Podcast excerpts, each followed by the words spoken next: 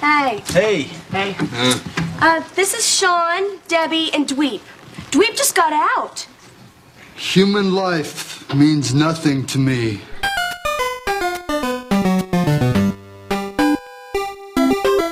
Ja, grüß euch, herzlich willkommen zum vierten Humecast. Also diesmal habe ich ein bisschen angezahlt, weil zwischen äh, zweiten und dritten sind ja fast vier Monate gelegen und zwischen dem dritten und vierten, also dem aktuellen, sind es nur knapp drei Wochen, also äh, reife Leistung. Ja, vielen Dank einmal für die ganzen äh, Rückmeldungen und die vielen Downloads und auf, auf iTunes und alles. Also iTunes funktioniert jetzt halbwegs. Ich habe jetzt zwar zwei Feeds, die man auf iTunes findet, aber das, der eine, der nicht mehr gültig ist, hat eher das alte Logo und der gültige hat das neue bunte Logo. Ich glaube, das wird man schon finden. Also der alte lässt sich irgendwie nicht löschen.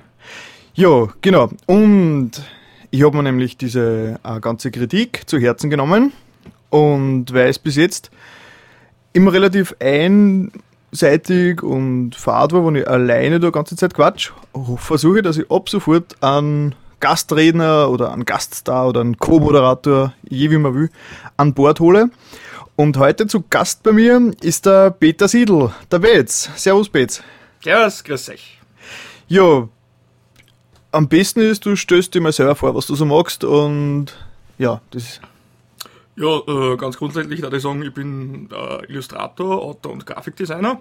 Und momentan arbeite ich als Art Director bei Homegrown Games, Yeah. was viele ganz große, tolle Spiele ausgebracht hat, wie zum Beispiel Painkiller, Resurrection und Anderson. Und momentan arbeiten wir an Anderson 2, wenn das was wird. Sehr schön, sehr. Also der, der äh, Bates ist wirklich ein sehr begabter Künstler. Also auf seiner, seiner Homepage, die ist, wie heißt die zu- zurzeit? Äh, www.sp-art, so wie es englische Kunst.at. Okay, nein, ich würde es nachher nämlich eh verlinken, also auf der Seite. Also unten findet man die ganzen, die ganzen Links da. Gut. Und was magst du sonst so? Hobbys? Tust du Gamen, Filme? Gibt's da was? Ja, so, so, eh so Nerd und, und Freak von der ersten Stunde an. Also Pen and Paper Rollenspiele unter anderem, Comics, äh, TV-Serien, PC-Spiele natürlich, Konsole ja weniger, weil ich keine hab. Hm?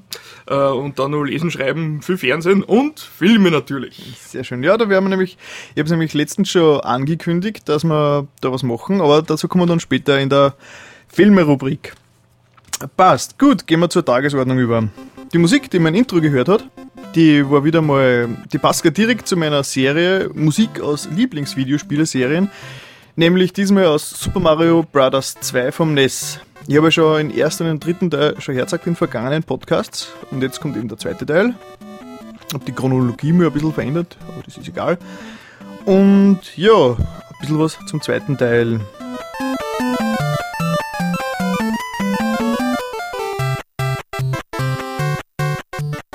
Der erste Teil war natürlich ein Riesenerfolg und ist heute noch in aller Munde. Sag, sag jetzt, kennst du die alten Marios alle eigentlich? Du hast ja nie eine Konsole gehabt. Na, leider nicht. Das einzige, Ende 80er Jahre habe ich öfter bei ein paar Freunden gespielt, also eher auf der Konsole und so. Und, und Anfang 90er Jahre halt auch. Das war immer recht lustig, ja, hat mir taugt. Also wahrscheinlich hast äh, Super Mario Bros. 1 wahrscheinlich?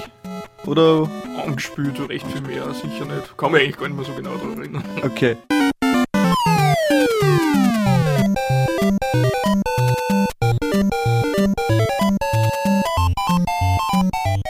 Zweite Teil war ursprünglich, nämlich quasi Super Mario Bros. 1.2 oder so. Also es hat sich wenig verändert. Sie haben den Schwierigkeitsgrad extrem in die Höhe draht. Die Grafik war fast gleich, gleiche Musik wie im ersten Teil, nur es sind halt neue Sachen dazugekommen, zum Beispiel, ich glaube, Wind war dabei, der die runtergewartet hat, das war schwierig und diese, äh, wie haben's, ich sage jetzt mal Killerpilze hat es gegeben, also die, wo du stirbst, wenn du das nimmst. Das ist eben 1986 rausgekommen, aber nur in Japan. Übrigens aufs Famicom Disk System, das war ein eigenes Diskettenlaufwerk fürs NES. Da hat man unter anderem auch Leerdisketten kaufen können. Und die hat man dann in einer eigenen Station mit Spielen beladen können. Die hat man dann wieder löschen können und so. Das ist halt eine Geschichte, die ist nur in Japan rausgekommen. Genau, und dadurch, dass es so schwer war, also das ursprüngliche Super Mario Bros. 2, haben sie sich gedacht, ne, das, ist, das mut man den Rest der Welt nicht zu. Nur was machen wir? Jetzt haben sie dann ein anderes Spiel genommen, 1987 ist das rausgekommen. Das heißt, im Original hat das geheißen Yume Kocho Doki Doki Panik.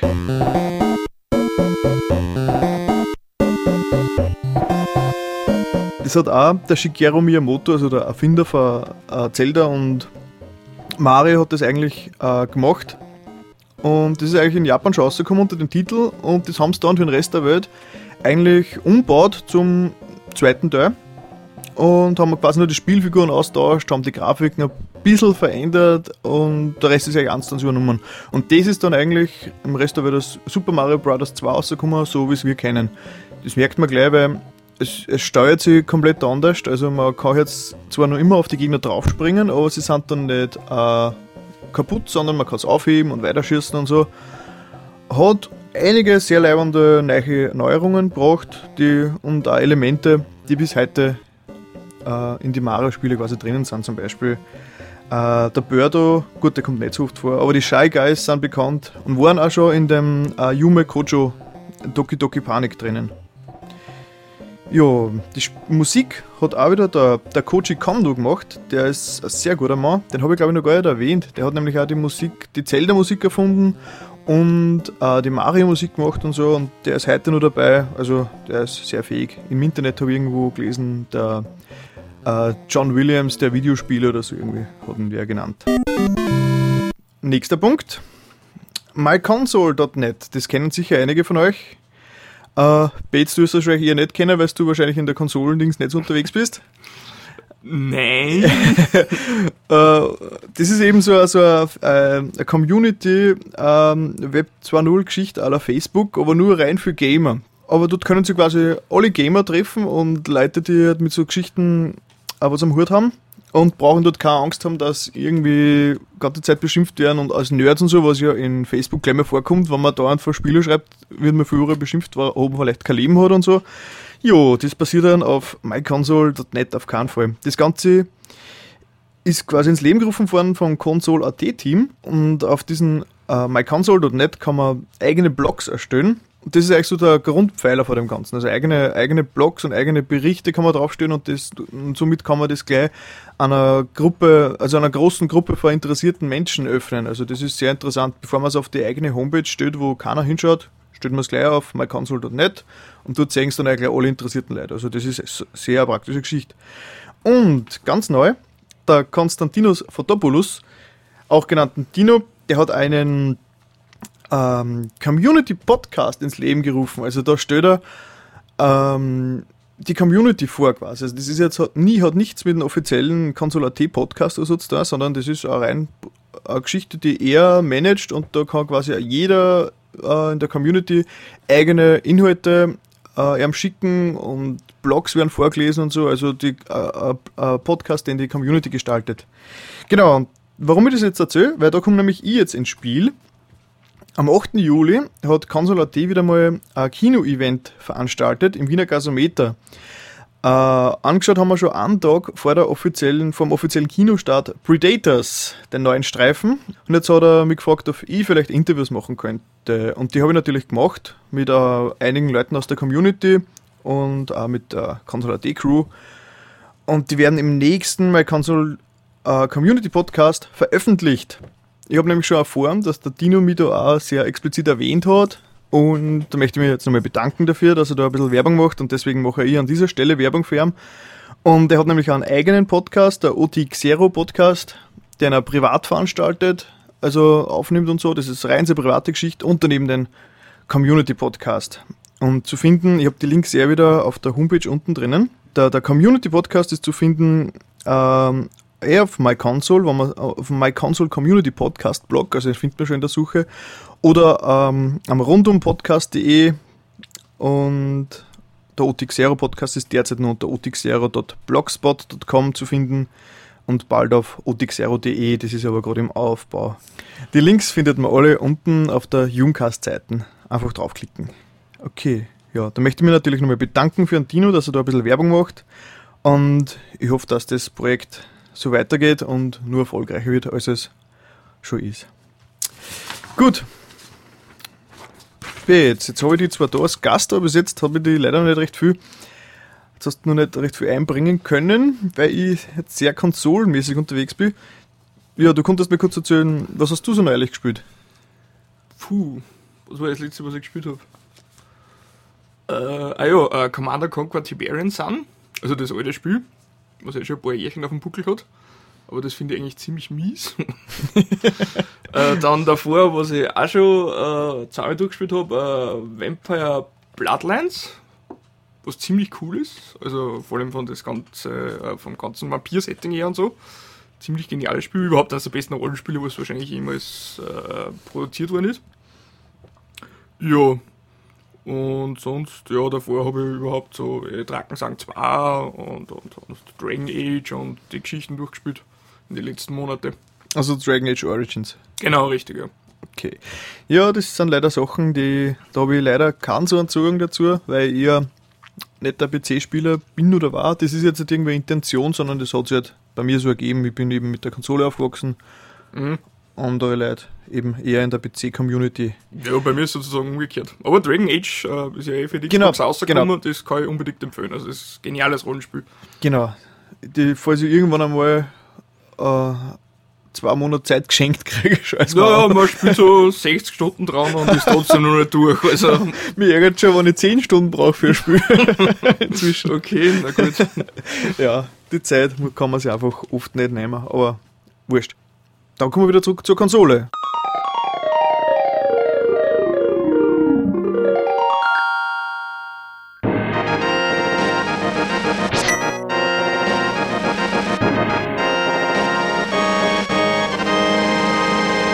Das war jetzt Zelda 3, also A Link to the Past. Das ist ähm, rausgekommen 1991 in Japan und in bei in Europa und USA 1992 und ist quasi wieder die, die Wiedergutmachung, was mit dem zweiten Teil am NES angerichtet haben. Also meiner Meinung nach, ich habe es ja letztens schon gesagt, dass mir der zweite Teil am NES nicht sehr taugt und der dritte Teil hat quasi ähnlich wie der dritte Super Mario äh, Brothers am NES übrigens wirklich äh, den endgültigen Grundstein gelegt, wie die Serie bis heute ausschaut, weil in Zelda 3, Link to the Past, sind Elemente drinnen, die auch quasi bis heute Bestand haben. Also hat, es hat sich dann auch nicht mehr wenig da in der Serie. Es hat auch wieder die Top-Down-Ansicht, also man sieht das Ganze von oben, wie im ersten Teil, die Grafik ist schöner und der Sound und vor allem der Sound, um den es mir da besonders geht, der ist wirklich, der ist wirklich super. Weil Super NES, der hat nämlich einen sehr berühmten äh, Soundprozessor drinnen. Mir ist es, ich habe da zumindest noch überhaupt nicht Ahnung gehabt davon, aber mir hat immer gedacht, der Super NES klingt einfach cool. Der hat einfach einen guten Sound gehabt und mir ist es zumindest einfach, das war so, wie gesagt, die Anfang 90er Jahr Zeit. Da waren die ganzen PC-Spieler alle neidisch auf die Konsolen, weil die ähm, einfach teilweise bessere Grafik und besseren Sound gehabt haben. Zwar nicht so viel Speicher, aber insgesamt haben die Sachen besser ausgeschaut. Hast du da Erinnerungen an die Ära? Mm, Ja, so richtig zum Spielespielen am PC habe ich auch erst eigentlich so Mitte der 90er Jahre angefangen. Äh, von meinen allerersten Spiele damals war ähm, das Schwarze Auge, äh, Sternenschweif, falls das nur wer kennt. auch schon ewig her. Äh, ja, das habe ich zwar eh nie durchgespielt, weil es ewig lang war und, und irgend so einen dummen Dungeon ist ein Tier nicht aufgegangen, was unbedingt aufgehört müssen. Ja, aber damals, ja, ich meine, meine Freunde haben alle Konsolen gehabt und so, das war schon cool. Aber mit der Zeit hat dann eh der PC aufgeholt. Genau, grafisch. genau. Aber ich kann mich eben nur genau erinnern, also an der Zeit, wie die PC-Spieler also sehr neidisch waren. Vor allem, weil der Super NES Soundprozessor äh, SPC 700 heißt der, der ist übrigens von Sony hergestellt worden, die dann nachher die Playstation gemacht haben. Das ist ja alles sehr verbandelt, diese Playstation und Nintendo-Geschichte. Also, das ist wieder eine eigene Geschichte, das vielleicht eh viele wissen, dass ja der, die Playstation eigentlich nur entstanden ist, weil Sony eigentlich, also Nintendo Sony einen Auftrag gegeben hat, ein CD-Laufwerk für ein Super NES zu erfinden. Die haben das dann bastelt.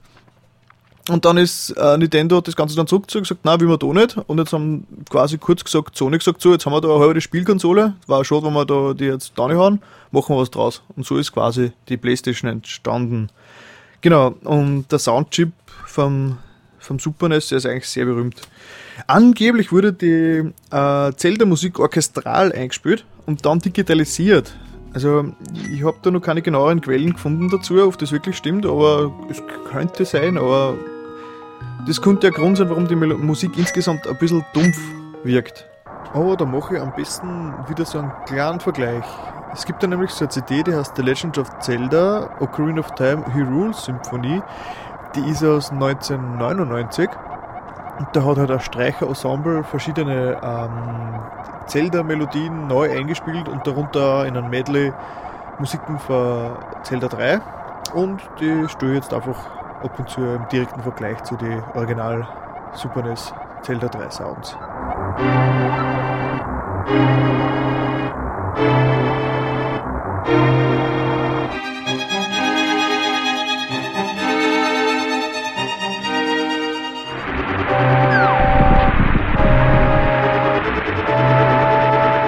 Ja, das ist die Musik gleich am Anfang vom Spiel, wo der Link aufbricht, um im Schluss mal nachzuschauen, was so los ist. Und leider ist die Streicherversion nicht recht lang, jetzt kann ich da auch nicht länger vergleichen.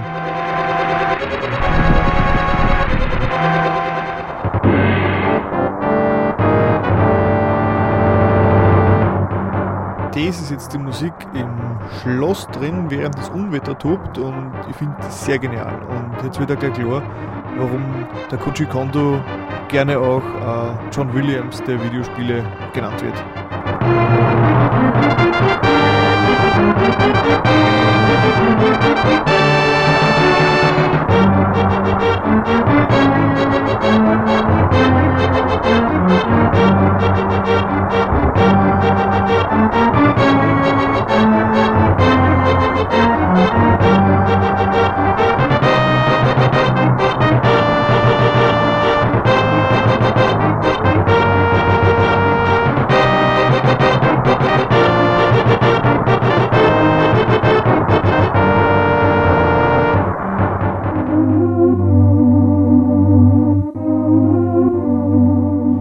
Das ist jetzt die Musik in der Kathedrale.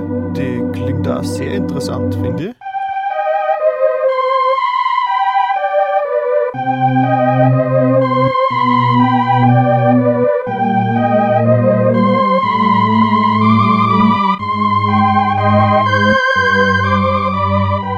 Und jetzt kommt das typische Zelda-Thema, so wie es am Super NES klingt.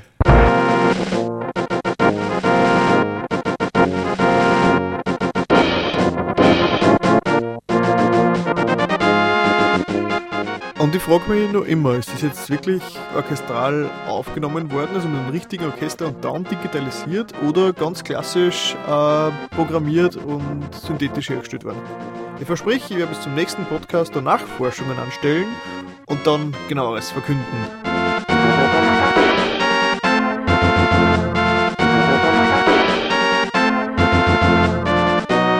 So, und jetzt geht's gleich ab in die Schattenwelt. Und da gibt es dann auch wieder einen Vergleich mit der Hyrule Symphonie CD.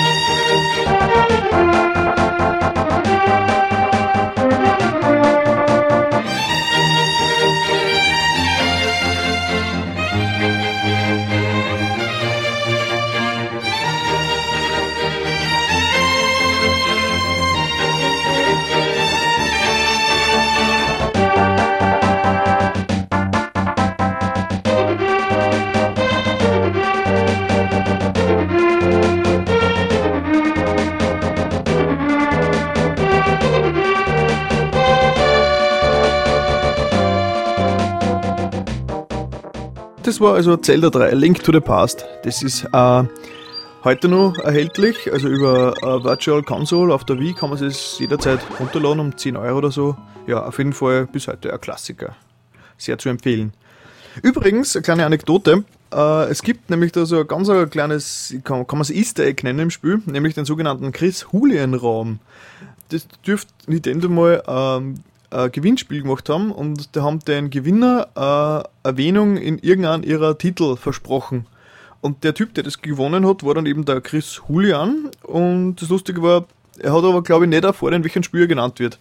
Und jetzt gibt es dann ziemlich eine verstrickte, äh, verstrickten Lösungsweg, wie man dann diesen Raum erreicht. Da muss man irgendwie im, im, äh, im Schloss von Hyrule muss man in einer gewissen Zeit vor einer Tier äh, in das Loch rennen und äh, ein paar andere Sachen sind noch dabei, ich weiß es nicht mehr genau. Und dann fällt man eben nicht in den Keller vor dem Schloss, sondern in einen gewissen Raum, der voll ist mit Münzen und hinten ist eine Tafel an der Wand, wo eben dann oben steht, irgendwie äh, Chris Hüllian ist das gewidmet. Ich habe das nämlich selber mal zusammengebracht und sogar ein Foto gemacht davor. Ich werde schauen, ob ich das finde und werde das auch verlinken. Ja, genug der Anekdoten.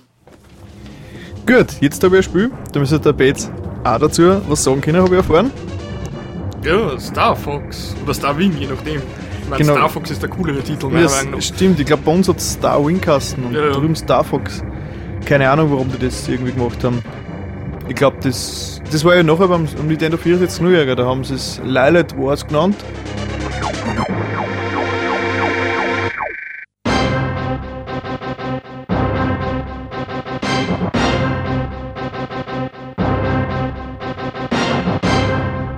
Über Star Fox habe ich letztens schon ein bisschen was gesprochen.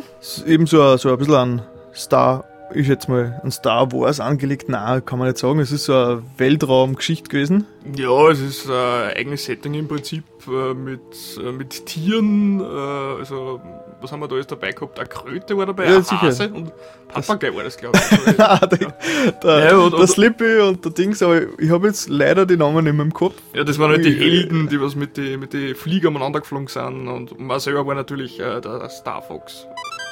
Also der Fuchs. Hat eigentlich einen ziemlich coolen Soundtrack gehabt, wie man immer wieder hört. Im Hintergrund jetzt, das war glaube ich jetzt das Übungslevel, das man am Startbildschirm gleich wählen kann. Ja, genau, im Hintergrund hört man da die Kröte unter anderem murmeln, die eben an Tipps gegeben hat und so weiter. Also es waren praktisch die Wingmen, die da mit einem mitgeflogen sind. Und wie gesagt, für damalige Verhältnisse war die Polygon-Grafik ein ziemlicher Wahnsinn. Also da ist man schon vor dem Fernseher geguckt und hat den Mund ein bisschen offen gehabt. Und vor allem das, genau das Intro, das war ja ziemlich cool. Kannst du noch erinnern? Das war jetzt das, wo eben die Kamera geht so drüber, während die Flugzeuge starten. Ja, ja, ja, bitte, eine Kamerafahrt in Polygon-Grafik, damals einzigartig. Man hätte Standard. Spra Sprachausgabe. Ja, ja, das war Also digital, digitalisierte Sprachsamples. Also. Und die, die, die Musik war so cool vom ersten Level. Die war spitze, ja.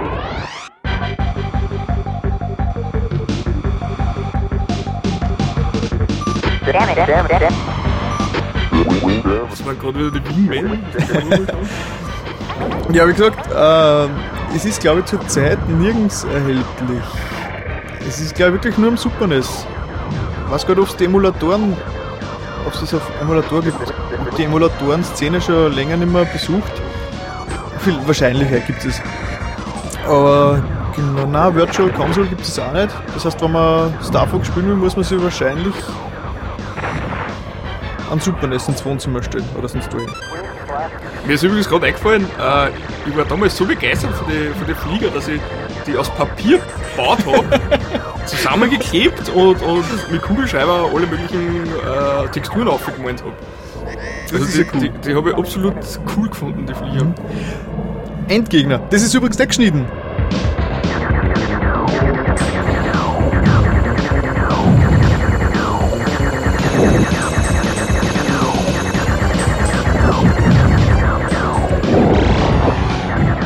Kürzer in Erinnerung.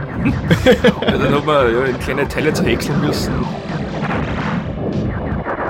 Ah ja, kaputt ist er. Genau. Okay, nein, ich hab's kürzer in Erinnerung, aber äh, der war, der ist ziemlich schnell gegangen, weil das erste Level hat man glaube ich ewig, das hat man... Ja, das haben wir tausendmal gespielt. Das Das war nämlich- von vorne angefangen. Weil das ist nämlich interessant an Star Wing äh, oder Star Fox. Es gibt drei Routen zur Auswahl. Das heißt, die erste Welt hat man immer gespielt und danach hat man hat, man, hat sie sich abgezweigt auf dreimal sechs äh, Levels oder so. Stimmt, stimmt. Ja. Und, und es hat ziemlich coole äh, ähm, Überra also Geheimnisse gegeben. Man hat, ich hab's nicht mehr genau im Kopf, aber man hat einmal alle Asteroiden anschießen müssen. Hm, Da- die goldenen, glaube ich, Genau, das. und wenn man alle getroffen hat, ist irgendwo mal ein Tor aufgegangen und dann hat man eine Abkürzung nehmen können in einen eigenen Raum, also in, eine, in eine, entweder eine eigene Welt oder in eine andere Route und so Geschichten. Es gibt ja einige Sachen, man sollte eigentlich nur ein bisschen im, ins Google reinschauen, das war eh so viel. Ja, Im Asteroidengürtel bin ich auf zerbröselt. Das war ziemlich frustrierend in der Zeit lang. Ja. Ich habe jetzt leider nicht nachgeschaut, wer jetzt die Musik eigentlich gemacht hat. Schande über mich.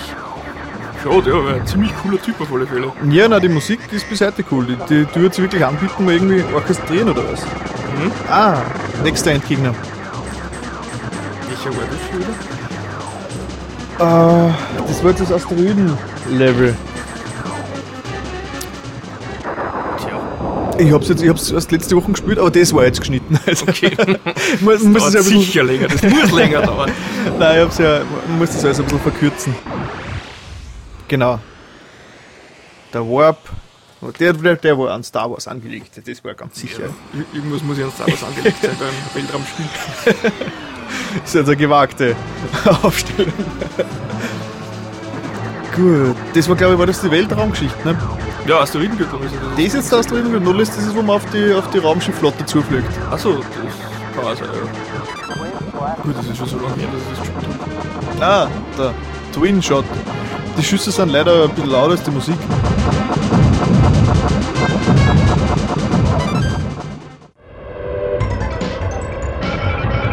Ah, das dürfte dann schon ziemlich letzte Welt gewesen sein. Oder die vorletzte. Wer war der Bösewicht bei dem Spiel nochmal? Off. Ah, Ähm, aber am Schluss war das riesige Gesicht, was ja, ja, das war eh, ja. Das war, das war übrigens, glaube ich, die einzige Textur im ganzen Spiel. Auf dem Würfel war das Gesicht vom Offen oben. Ah,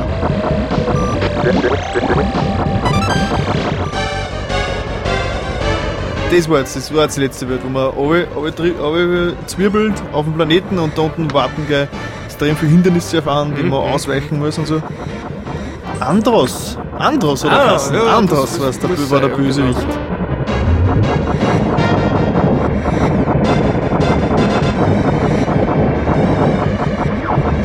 Der Endkampf.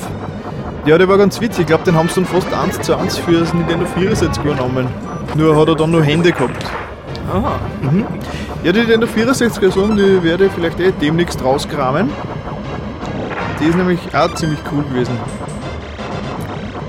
Also, die, wie gesagt, die Nintendo 64 Version heißt ja Lilith Wars. Die gibt's aber gleich für Virtual Console. Genau, ich glaube, bin mir ziemlich sicher. Gut, da sind wir auch schon beim Endgegner. Ich glaube, eine Fortsetzung hat es auch gegeben von, Starville. Aber ich glaube, das ist ziemlich untergegangen, ich mich erinnern kann.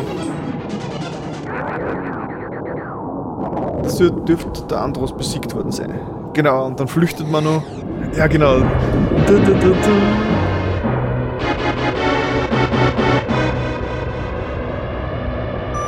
Damn it, damn it, damn it.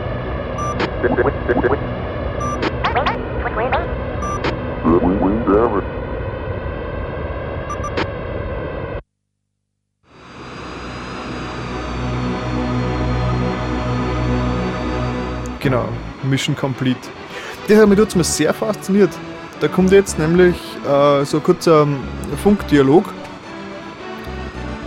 Und der war halt wirklich mit Sprachausgabe. Und das war wirklich zu der Zeit eigentlich was sehr Besonderes, dass da Sprachausgabe kommt. Come in, Cornelia. This is Cornelia, Pepper speaking. Congratulations on a job well done. Roger. I'm heading back to Cornelia.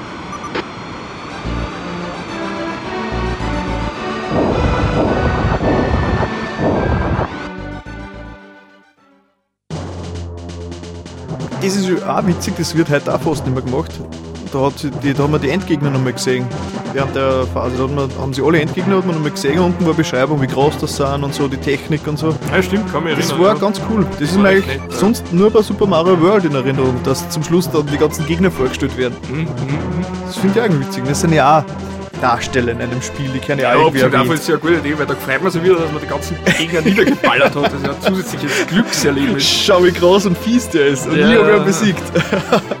cool. Fällt mir vielleicht im weiteren Zusammenhang dazu ein Fallout 3, da hat man nämlich am Schluss in der Endsequenz auch die Erfolge gesehen, die was man während dem Spiel gemacht hat. Das auch mit so einem kurzen Text und mit einem Büdel, das war ihm auch immer recht schön. Ich verstehe. Na, Fallout 3 habe ich nicht lang gespielt. Schade, das war auch ein Spitzen, Spitzenrollenspiel. Ich bin nicht warm gekommen, äh, warm geworden damit. Äh, das Setting taugt mir nicht. Ah, das war schon, das war schon nicht. Endzeitstimmung. Ja, Endzeitstimmung ist cool in einem Film, aber in einem, in einem, Fallout 3 hat mich einfach nicht wirklich äh, fesseln können. So, Und jetzt natürlich die Fanfare, wir haben es durchgespielt. Also die Musik war saugeil. Ja, voll. Das gehört immer wieder erwähnt. Ja. Und das Thema. Ah, das erzeugt heute noch Hochgefühle.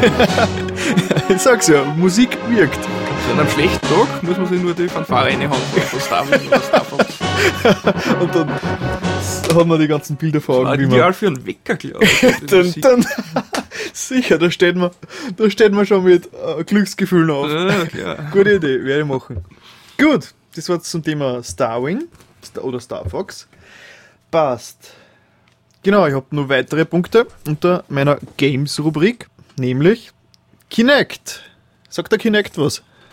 Äh, von wem ist das? Von Microsoft, das neue. Ja, genau, das ist das, was bei der Xbox zum Draufschrauben ist. Mhm, die, die Kopie vom, vom Wii. Na, nicht genau, die Kopie von Wii hat Sony. Ah ja, okay, okay, okay. Also, äh, Kinect, Kinect, funktioniert, glaube ich, ohne, ohne Steuerung. Genau, genau, Kinect ist die Geschichte. den- Natal hat. Pro Project Natal hat jetzt kassen das letzte Jahr. Mhm, mhm. Und da war ich nämlich am 16.07., also vor knapp zwei Wochen, ähm, da hat nämlich der Xbox-Blog AT, also das ist ja so der, der offizielle Blog äh, für die, vom Xbox-Team in Österreich, die haben die ganze Woche lang äh, Natal der Presse vorgeführt und so, also Presseevents waren das, da waren über, über 100 Journalisten dort und so. Und am Freitag haben es eben nur ein paar private ähm, Fans aufgerufen, das kommen. Also da hat man sich anmelden können, quasi bewerben und da sind wir dann ausgewählt worden. Und ich habe mich da beworben und bin mit drei anderen äh, ausgewählt worden und habe mich natürlich sehr gefreut Coole Sache. und habe das Ganze natürlich auch berichtet. Ich habe auf meiner Website auf der Hue-Page, www.humepage.at, habe ich natürlich auch schon einen Bericht geschrieben und der übrigens auch auf myconsole.net zu finden ist. Manche Sachen tue ich immer auf beiden Seiten posten, ja. Und ja, es ist im Prinzip, hast du mal, hast du auf der PS2 iToy, hast du das mal miterleben dürfen? Aus Videos kenne ich es, aber direkt, wie das funktioniert, ihr jetzt auch nicht. Na, iToy war ja quasi nur Kamera. Das heißt, ähm, das war nicht einmal Infrarot, glaube ich. Du hast ziemlich eine gute Beleuchtung braucht im Raum. Mhm. Und dann hat das Bewegungen erkannt und hat dann anhand der Bewegungen aber nur in 2D äh, reagieren können. M- Mir ist in Erinnerung geblieben das berühmte Wischiwaschi. Da hast du eben wischen müssen, da sind Sachen gekommen oder, oder hast, hast was hast du genau machen müssen? Also so deutlich ist es manchmal doch nicht in Erinnerung geblieben. Äh, ja, auf jeden Fall irgendwie einen ganzen, einen ganzen Bildschirm wegwischen mit den Bewegungen. Es war, wie gesagt, kurze Zeit interessant, aber dann irgendwie doch ein bisschen eintönig. Es ist- war jetzt aber nämlich unfair, wenn man Kinect jetzt direkt damit vergleicht, weil Kinect ist ja technisch wirklich ein Riesensprung weiter. Mhm. Also es ist, es ist nämlich quasi, äh, kann man sich das vorstellen, wie eine 3D-Kamera. Das Ding ist halt auch so, ein- ist halt so, ein- man halt auch vor dem Fernseher hinstellen und es hat eben eine Infrarot-3D-Kamera drin oder mehrere, genau weiß nicht wie es geht und tastet quasi den ganzen Raum an nach ähm, Objekten und erkennt der. Das heißt, das, das, das, und das funktioniert wirklich. Das heißt, wenn man sich vor dem Fernseher hinstellt, erkennt äh, Kinect automatisch, dass da jetzt eine Person steht und erkennt angeblich, das haben wir leider bei der Präsentation nicht so im Detail herausgefunden, ähm, dass, wer das ist. Das heißt, äh, wenn man sich, also in die Werbevideos sieht man immer, man stellt sich hin und der meldet dann, meldet dann automatisch mit seinem Profil an und so. Ich, meine, ich glaube schon, dass es dass das funktioniert, weil das Ding äh, kennt äh, die Bewegungen und den Körper ziemlich genau. Ich habe da nämlich auch, da haben sie also ein Entwickler-Tool, haben sie uns gesagt, wo man, äh, wo man zu sechst vor dem Fernseher und der hat an jeden von den Personen hat der eigentlich in verschiedenen Farben ganz genau erkannt. Das heißt, es war nicht irgendwie, wenn zwei nebeneinander steht oder, oder einer geht hinter den vorbei, dass der dann verschwindet, sondern die haben den wirklich gut im Raum erkannt. Aber angeblich können, glaube ich, nur zwei Menschen aktiv spielen und die restlichen werden nur erkannt oder so irgendwas. Also genau weiß es jetzt auch nicht. Klingt jedenfalls sehr geil, ja. Das einzige Problem ist das, die Latenz. Das ist also die Ach so. Verzögerung. Die, wo, ich meine, das Ganze muss ja berechnet werden. Der, der Das Input muss ja in Echtzeit funktionieren praktisch. sollte, aber es ist technisch glaube ich nicht möglich, dass es absolute Echtzeit ist, weil das, die Daten müssen ausgewertet, bearbeitet werden, ins Spiel einfließen und dann dargestellt werden, was alles eine Verzögerung hat. Und derzeit war es doch noch relativ hoch. Das heißt, oft war es so, dass man, dass die Bewegung am Bildschirm erst gestartet hat, wenn die eigene Bewegung vorbei war. Das heißt, das ist ein bisschen irritierend, aber komischerweise gewöhnt man sich dran. Man reagiert irgendwie schon im Vorhinaus und das merkt man mit der Zeit gar nicht mehr. Das heißt, ich konnte mir vorstellen, dass das den, ich sage mal, Casual-Spieler, der mit seiner Familie vor der Xbox herumhampelt und Spaß hat, dass denen das relativ egal sein wird. Und, und das ist auch die Zielgruppe, die in erster Linie angesprochen wird. Das, aber ich, ich glaube fast, das wird, das werden sie noch ausbessern, weil es, es wird zum Beispiel ein Minispiel mal gewesen, ähm, und da hat es schneller reagiert. Da hat man auch von hinten äh, die Person gesehen, die Bälle abwehrt. Und das ist relativ schnell gegangen. Also schneller wie bei den anderen Sachen. Das heißt, ich glaube, das ist eine reine ähm, Programmiergeschichte, bis dass die Mhm. Leute das Ja, ich bin herausfinden. mir auch sicher mit der Zeit. Wird das sicher besser funktionieren. Ja. Ich meine, ein bisschen Latenz wird immer sein. Es ist halt Mhm. nur die Frage, äh, wie groß. Also wie, wie groß sie ist. Aber das Teil war ja ideal für Luftgitarre spielen. Also das ich mir super cool vor. Das stimmt eigentlich. Also, äh, Finger erkennt Also habe ich gesehen in dem Demo. Also er erkennt die eigenen Finger. Nur ist halt die Frage, wie genau sie es dann umsetzen kann auf eine gewisse Entfernung. Aber so, mit den Posen so. Ja, auch vielleicht so mit Handschuhen. ein Posingspiel. Ja, ein richtiger, wo man sich. Das Oder Headbangen. ist sicher genial eigentlich. Schreiben wir einen Brief an Microsoft. Na, also ich bin mir ziemlich sicher, dass wenn die Entwickler brav sind und ein bisschen Budget zur Verfügung haben, dass, das, dass da coole Sachen kommen. Weil theoretisch, es funktioniert auch mit Controller. Das heißt, man kann ja theoretisch spielen, Controller in der Hand und trotzdem die, kann die Bewegung erkannt werden. Also ich habe schon andere Sachen gelesen, aber ich habe extra nochmal nachgefragt auf dem Event. Und die haben mir gesagt, das geht. Und ich konnte mir irgendwie so vorstellen, also meine Idee war irgendwie, also genau habe ich noch nicht da nachgedacht drüber. Wenn man jetzt zum Beispiel steuert mit, dem- mit dem Controller, aber man wird selbst irgendwie erkannt, man sitzt zum Beispiel, also man, muss ja, man kann ja sitzen dabei und wird erkannt und kann dann quasi mit, die, mit der Ganzkörperbewegung irgendwelche Sachen auslösen oder Deckungen machen oder, oder den Kamerawinkel verändern und trotzdem hat man noch mit den Knöpfen am, am, am Controller die präzise Bedienung. Also so Sachen wären möglich. Das kommt man nämlich sogar vielleicht halt als, als Gimmick einbauen, dass das Spiel auch ohne Kinect funktioniert und mit Kinect dann eben das hat. Wobei ich stelle mir das gerade genial vor in einer wirklichen 3D-Umgebung, wo du äh, mit Kinect da in einen Raum hineingehst und was nicht zum Beispiel aus einem Bücherregal ein Buch rausholen kannst. Das kannst du dann aufschlagen und so. Das war der irrsinnig spitze. Ja, das stimmt. Also, wie gesagt, das, ich glaube fast, die Technik macht einiges möglich. Das, die, die, Also wo dann nur entsprechende Handbewegung war und du könntest praktisch eine ganze Wohnung zum Beispiel durchforsten oder sowas in der Richtung. gut, es, ist, es wird immer eingeschränkt bleiben auf den Blickwinkel vom Fernseher weg. Ja, aber wenn du dich vielleicht in irgendeiner Weise dann durch den Raum bewegen könntest. Gut, das Kinect-Ding hat nämlich auch einen äh, Motor eingebaut. Das heißt, es ist ja dafür gedacht, dass man dann die Mediathek quasi, also Sion Video Store, dass man das mit Handbewegung, also Minor Minority Report mäßig steuert. Aber Ah, sehr cool. Ja. War leider noch nicht äh, auf dem Event sichtbar. Mhm. Weil die haben auch nur die, die E3-Version gehabt. Das heißt, das ist jetzt am technischen Stand vom Mai gewesen. Und das waren auch alles so halber die Entwickler-Demos. Inzwischen sind schon drei oder vier neue äh, Software-Updates rausgekommen, die eben da noch nicht zu sehen waren. Also im November kommt das Ganze. Das heißt, ich schätze mal, sie werden nur bis, bis September werden die Entwickler noch Zeit haben zum Rumschrauben. Und ja. Übrigens, Preise stehen inzwischen fest. Äh, das sind nämlich zumindest bei dem Event noch nicht festgestanden. Das ganze Ding wird kosten 150, was für viele ein bisschen teuer erscheint. Ja, wenn man zum Beispiel schon eine Xbox daheim hat und eine Familie hat und so, ist es vielleicht nicht so teuer, wenn man es dazu kauft. Weil es ist dieses Adventure-Spiel dabei, das halt auch einen Wert von 40 oder 50 Euro hat, wenn man es umsetzt. Und ja, und es gibt dann auch das, die neue Xbox, hast du vielleicht schon gesehen. Es gibt jetzt äh, eine Xbox, eine Xbox, eine Xbox, eine Xbox Neuauflage, die schwarze. Hab ich noch nicht gesehen. Ja, also die ist jetzt so ein bisschen klavierlackmäßig angelehnt an, Mhm, die, an die PS3, an die alte. Und ein bisschen schlanker. Und es kommt jetzt ein Bundle um 300 mit dieser neuen Xbox. Ähm, plus Kinect plus dem Spiel. Aber nur mit einer 4 GB, ähm, mit einem 4 GB Speicher nur drin. Ja, also eine sehr interessante Geschichte, ne? Ja, ich glaube, das wird nur spannend die nächsten Jahre. Was sich da Am, am Anfang wird es wahrscheinlich, am Anfang wird's wahrscheinlich ein bisschen, kommt ein bisschen sein, weil es eben nur Hampelspiele sind für die Familie. Mhm. Aber solange es da viel verkaufen, was ich hoffe, und die Hardware stimmt, dann, also die Hardwareverkäufe stimmen, dann wird das schon cool sein. Mhm.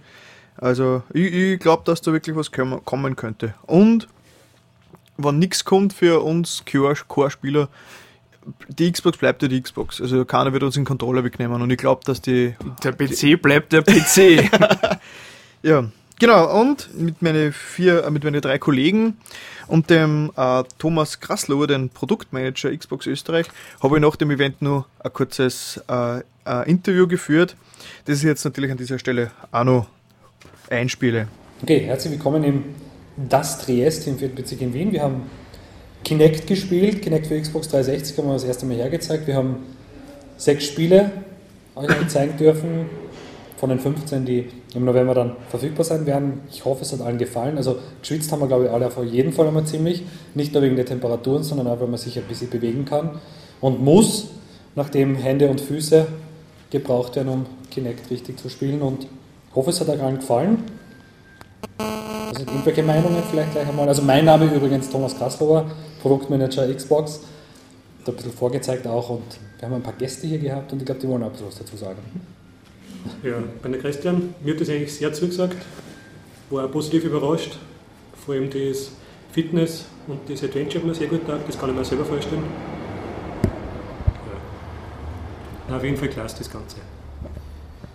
Willst du es kaufen? Ähm, kommt auf den Preis, Preis drauf an und welches Bundle das kommt. Genau, gibt es da Schnellcode oder? Na, zum Preis und äh, zu aller anderen Informationen müssen wir noch ein bisschen warten, aber es ist versprochen nicht mehr lange, bis wir alles wissen. So. Ja, mein Name ist Doris, ich war auch ein glücklicher Gewinner von dem Slot. Ja, es ist anstrengend, es macht Spaß.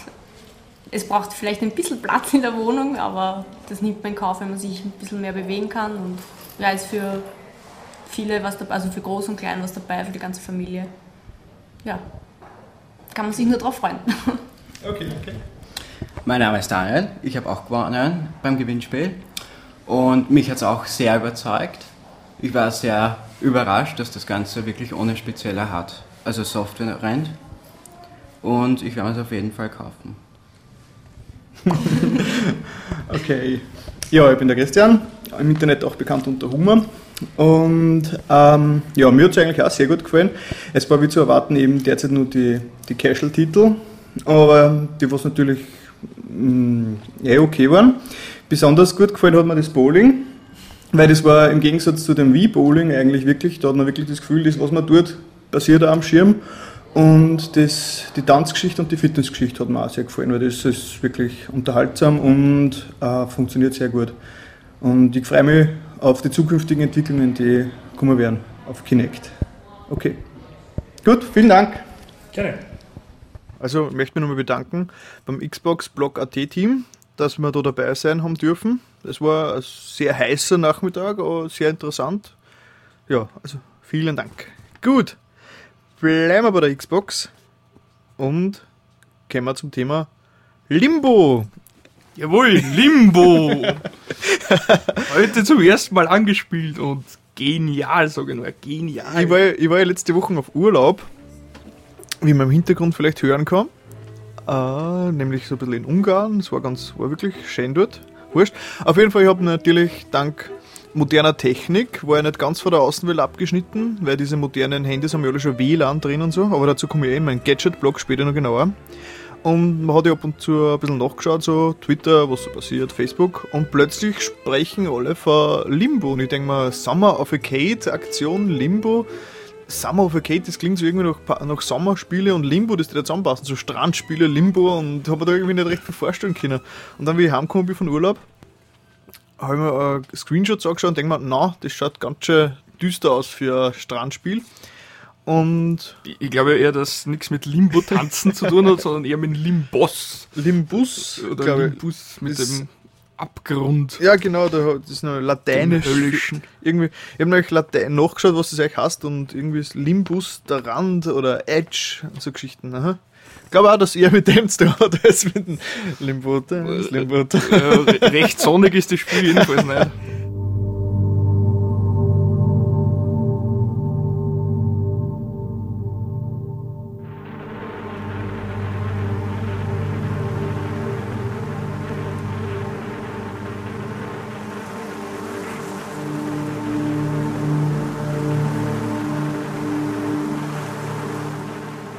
Nein, und auf jeden Fall gleich ein paar Punkte bei Microsoft Points besorgt, also 1200, das sind 14 oder 15 Euro. Und gleich runtergeladen. Das Demo habe ich natürlich auch gespielt. Und bin aber ehrlich gesagt noch nicht weitergekommen, als der Umfang, der vom, der vom Demo ist. Bin heute schon weitergekommen wie der Hummer. Ja, ja, ja. Ich habe aber nicht hingeschaut. Die Spinne kommt öfters. Ja, ja, diese verdammte Spinne. Okay, wie kann man, äh, wie kann man Limbo beschreiben? Also es ist, ich glaube, ich habe irgendwas, ein Trial and Death Game. Also da leben wieder die äh, 80er Jahre Erinnerungen auf. Ja, es, es erinnert schon irgendwie an ein Jump and Run im Prinzip aus den 80er Jahren. Flashback. Hast du Flashback gespielt? Äh, äh, kenne, kenne von Videos. Das Flashback ist habe ein. Klassiker im Prinzip. Das war eins von der ersten. Das passt wieder zum äh, Star Fox. Das war die Zeit, wo sie experimentiert haben. Das mit ganz Mhm. wenigen Polygonen. Das, äh, Fl- Flashback habe ich gespielt damals, ja. Es ist auch sehr träge und sehr, sehr oft gestorben. Was war dann? Another World war der Fortsetzer, Das war- glaube ich. Das war, der war auch ziemlich. Nein, Another World war vorher, glaube Ich glaube, dass Another World die Fortsetzung war. ich. Na, okay, sein. Jedenfalls äh, war dieselbe Firma und im Prinzip dieselbe Technik, was, was, die, was da verwendet worden ist. Ja, na, auf jeden Fall. Es ist eben, es ist ein Jump'n'Run, ziemlich ähm, reduced to the max, wie man so schön sagt. Man kann springen mit A und mit B hat man äh, Use Key im Prinzip. Also. Benutzen. heißt, und es, es ist komplett in Schwarz-Weiß gehalten, das Spiel. Ähm, ziemlich wenig Schattierungstöne, ziemlich viel Blur oben und so, so eine Vignette am Rand, also was dunkel wird, es hat alles so diesen, diesen äh, Schwarz-Weiß-Film. Sehr, ne sehr neblig, da die vor allem auch sagen. Also. Und ja, ich habe zwar gelesen bis jetzt äh, in die, Besch Be äh, in die Berichte, dass es darum geht, dass der Junge, den man spielt, der keinen Namen hat, man weiß ihn zumindest nicht, seine Schwester sucht. Aber im Spiel selber ist das Mhm. bis jetzt noch nicht rausgekommen in Nein, den ersten, die ersten 30 Minuten. Ja, man springt halt und stirbt. Es ist ein Jump and Ziemlich Die. oft, ziemlich oft. Quasi ein Jump and Die. Na, das Schöne dabei ist auch, dass es ziemlich minimalistisch ist. Also es gibt äh, keine Texte, keine Anzeigen. Bis jetzt halt, ja. Also ich weiß nicht, wie es dann noch... Oder wird Äh, wo, so? was ich gelesen habe, gibt es da gar nichts dann. Ah, cool. Also das ist, man hat auch zum Beispiel kein Extra Life in dem Sinn. Äh, wo man stirbt, äh, da startet man wieder praktisch. Also das geht dann eh relativ flüssig dahin, selbst wenn man zehnmal hintereinander verreckt, man kurz davor taucht man dann wieder auf. Und da muss man halt wieder schauen, wie man das nächste kleine Rätsel löst. Also es hat durchaus Adventure-Einlagen auch, muss man sagen. Na, was mir eben sehr freut, ist immer wieder, dass jetzt wieder die 2D-Spiele kommen. Ich habe da mal die Theorie, dass, ähm, also es war ja früher, ich sage immer, es muss immer eine Technik oder ein Trend oder eine Mode muss erst einmal sterben, damit man es dann auch wirklich zu schätzen weiß. Das ist eben bei der 2D, bei den 2D-Spiele passiert. Wie zum Beispiel, also man, früher, man hat die ganzen Super Marios gespielt am NES, Super NES, 2D war super und dann plötzlich die nächsten 10 Jahre hat unbedingt alles 3D sein müssen und äh, 2D war völlig out. Ich habe mich tut's mir sehr gefreut, dass es den GBA gegeben hat, also in Game Boy Advance, weil da, da eben viele 2D-Sachen rausgekommen sind, so wie in der Super NES-Ära. Und, aber überall anders ist alles 3D gewesen. Ja, genau, und diese, und es ist nämlich jetzt genau wieder passiert, also Technik, so sagen wir jetzt 2D war tot, 10 Jahre sagen wir mal, und dann wird es wiederentdeckt und dann wird es aber bewusst angewandt. Mhm. Und dann nennt man es meistens Retro. Und ich glaube, dann ist es unsterblich, weil wenn jetzt wer ein 2D-Spiel macht, dann macht das nicht, weil die technischen Einschränkungen sind, sondern weil der ein 2D-Spiel machen will. Und ich bin so froh darüber, dass das jetzt gerade passiert, einmal das, wenn man das neue, also das letzte Super Mario, äh, das New Super Mario Brothers zum Beispiel, also das was auch äh, 2D-Spiel mit der heutigen Technik, also sehr geil. Also ich bin so froh, dass die 2D-Sachen wieder da sind. Und dann so Sachen wie, wie, wie, Lim, äh, wie Limbo kommen. Mhm, Eben, wo du nicht mit 3D, mit, mit 15 Tastenbelegungen ärgern musst, sondern einfach nur in einer genialen Stimmung da, da ein kleines Abenteuer erlebst. Mhm. Die Ja. Soundkulisse ist ja auch so genial. Ja, ja. Aber was ich zu, zu dem, was du gerade gesagt hast, allgemein noch sagen wollte, ich glaube, dass äh, 3D-Grafik äh, immer mehr mit Realismus ausgereizt wird und dass sozusagen vom anderen Ende her, also in 2D, äh, jetzt viel künstlerischer und auch, sagen wir mal, befreiter gearbeitet wird und dann kommt so was Geniales wie Limbo daher, was dich mit einem Blick total fesselt und begeistert einfach. Ja, das, wie gesagt, es ist, ich finde es wunderbar, dass wir jetzt eine Phase haben, wo alles möglich ist. Nicht wo, wie vor 15, 20 Jahren, wo man die, technisch, die Technik alles eingeschränkt hat, sondern jetzt kann man machen, was die Fantasie Mhm. erlaubt. Ja, gerade im 2D-Bereich kann man halt da, glaube ich, sich Hast- mehr entfalten inzwischen. Hast du Braid gespielt? Nein, das sagt mir gar nichts. Braid nicht? Nein. Das ist, ähm, ich weiß nicht, ob es inzwischen auf der PS3 rausgekommen ist. Also auf jeden Fall, es war so letztes Jahr so ein Xbox-Download-Titel, den auch alle über den grünen Klee gelobt haben. Das ist eben auch so voll der schöne ähm, Stil einmal vom, Grafi vom, vom Grafischen her, so ein bisschen aquarellmäßig, glaube ich. Mhm. Und, und das spielt halt extrem mit Zeit. Das Mhm. heißt, da hat man eben, man kann die Zeit vor- und zurückspulen und kann, muss dann mit dem, mit den Features dann Rätsel lösen. Am Anfang noch ganz einfach, ähm, das wird dann immer komplizierter und dann werden nämlich manche Gegenstände ausgenommen von der Zeitverschiebung und so Geschichten. Das heißt, man kann, man schiebt irgendeinen Gegenstand wohin, dann, dann spielt man die Zeit zurück. Also auch sich selber, also die Figur rennt, die Figur, Spielfigur rennt dann zurück, aber das, der eine Gegenstand, der von der Zeit ausgenommen ist, bleibt dann dort Ah, okay. und macht dann wieder was, wenn man dann wieder hinkommt. Und dann kommt noch dazu, dass dann der eigene Schatten mitrennt. Man, also, wie geht das mit Schatten schnell? Genau, man rennt irgendwo hin und wenn man dann die Zeit zurückdreht, rennt der eigene Schatten ähm, nicht mit oder doch mit und so Mhm. und das wird dann schon komplett vertrickst. Und das sind oft so, so ein bis zwei Screens-Rätsel, die Gegner, also die Gegner rennen oft mit oder rennen nicht mit und Plattformen bewegen sie mit oder nicht mit und ich muss ehrlich sagen, ich habe, ich glaube das letzte Drittel habe hätte ich ohne YouTube einfach nicht geschafft. Mhm. Also, aber das ist wirklich zu Recht, also das ist, das ist so ein Spiel, wo du denkst, genial. Ich habe es zwar absolut nicht kapiert, aber es ist genial. Na cool, ja. Schau, da schau dir mal Videos auf YouTube. Also es schaut, Ja. es ist, es genügt dir, glaube ich, glaub, du hast sehr viel Spaß am Braid, wenn du es komplett auf YouTube anschaust. Ich glaube, irgendwo ist man vielleicht eh schon mal unterkommen in einem Video. Ja. Also zumindest der Titel sagt man, glaube ich, inzwischen was. Na, und das war eben letztes Jahr in aller Munde quasi. Mhm. Und das, dieses Jahr ist es anscheinend Limbo, das auch relativ überraschend anscheinend kommt. Mhm. Ich mein, es ist ein dänisches Studio, die Playdead Studios. Und das Konzept steht anscheinend schon seit 2004. Also das heißt, das Spiel hat eh schon einige Jahre am Buckel. Mhm. Die endgültige Version hat jetzt ungefähr zwei Jahre gedauert. Und sie haben es, glaube ich, ein paar Mal verworfen, weil sie wollten ähm, das Ganze nicht repetitiv, wie sagt man, repetitiv oder repetitiv? Repetitiv? repetitiv, das Ja, ist ja. Eine deutsche Sprache, schwere Sprache. repetitiv ist das so deutsch? Nein. Was weiß ich. Was weiß ich. Ja, also sie wollten es machen, dass es möglichst abwechslungsreich ist und haben deswegen ähm, so lange daran gefeilt. Obwohl ich habe ja schon gelesen, dass es zum Schluss ein bisschen eintönig wird. Aber Aha, ja. und es ist relativ kurz, also wenn man gut ist, hat man es in zwei Stunden, wenn man länger braucht, in fünf. Das ist halt für 15 Euro, ist halt das, muss man halt überlegen. Obwohl andererseits, mir persönlich ist es halt die, die, mir ist es wert, allein weil es anders ist als der Rest, den es gibt. Ja, in dem Zusammenhang wollte ich nur kurz empfehlen, Machinarium. Das ist ein Adventure, was vor kurzem am PC rausgekommen ist. Es hat insofern mit dem, was wir gerade besprochen haben, was zu tun, weil es auch eben 2D ist. Eben ein reines Adventure, also nichts Jump'n'Run und so. Und es ist auch relativ minimalistisch insofern, weil auch keine Texte vorkommen, sondern wenn sich die Figuren miteinander unterhalten, erscheinen, äh, erscheinen Sprechblasen, wo dann äh, eben angezeigt wird, was sie haben wollen in so kleinen Mini-Animationen. Sehr schick gemacht, äh, sehr stimmig, musikalisch hat es mir auch sehr gut gefallen. Äh, und die Screens bzw. die Figuren, die wirken alle so wie mit Tusche gezeichnet und dann noch koloriert. Also und äh, wirklich schön animiert und so.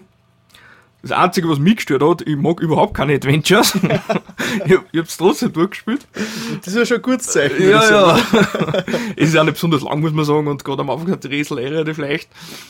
Aber ja, also für Adventure-Fans unbedingt empfehlenswert und für alle, die was ein Spiel spielen wollen, das was eh so einen künstlerischen Einschlag hat und, und so auf 2D ist, kann ich das äh, unbedingt empfehlen. Und es ist nur für den PC rausgekommen. Und für Steam, glaube ich, oder? Für Steam? Ja, Ja, ist das ja weiß PC, ne? Man kriegt es auf alle Fälle. Steam Und ist ist- nicht teuer. Ja, Steam ist ja PC. Ja, na, das habe ich eh schon länger ins Auge gefasst.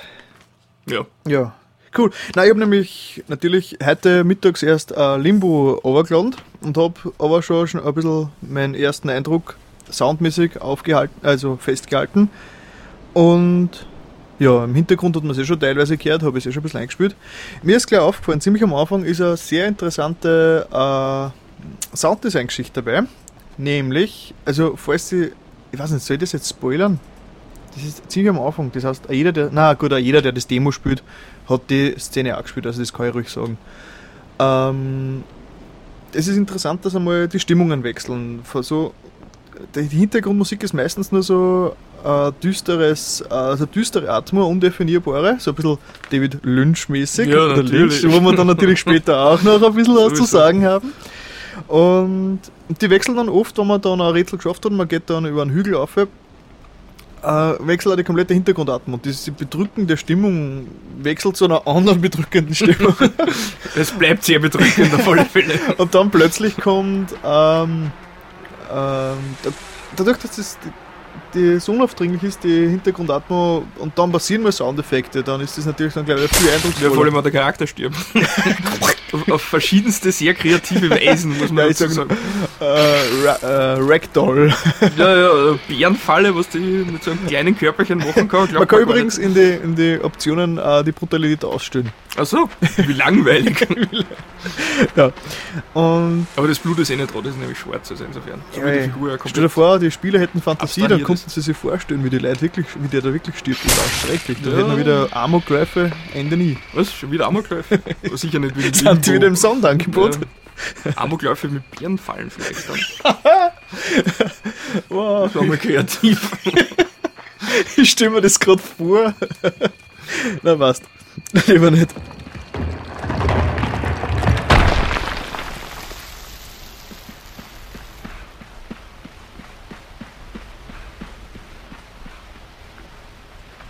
Also das ist jetzt ganz interessante Sounddesign-Idee, nämlich jetzt genau kommt man zu einer Stelle, wo er plötzlich eine große Spinne auf einem Baum hockt, der mit den Füße attackiert und wenn man nicht aufpasst, wird man ein bisschen aufgespießt. Ein bisschen, komplett.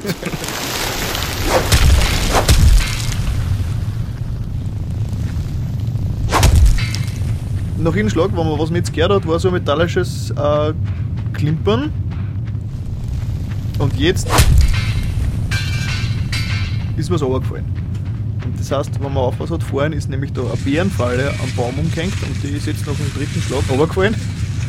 Und die kann man jetzt vierschirmen und die Beine einklemmen und so. Und wenn man dann drei Beine eingeklemmt hat, das Rätsel verraten. ich, ich sag's ja, ich sag's ja. Wer das Demo gespielt hat, das ist eins der ersten Geschichten, die man im Spiel konfrontiert wird. Das, Ich hab da länger gebraucht, bis ich drauf gekommen bin. na gut, aber ich glaube, im das Demo hat jeder gespielt. Ich glaube wirklich die Geschichte. Gut. Wie man hört, habe ich inzwischen schon einen richtigen Zettelhaufen. Mein Konzept ist inzwischen nämlich ausgedruckt und vier Seiten lang. Ich hab auch einen Zettel mit. Und das Konzept sagt mir, es ist Movies Time. Juhu!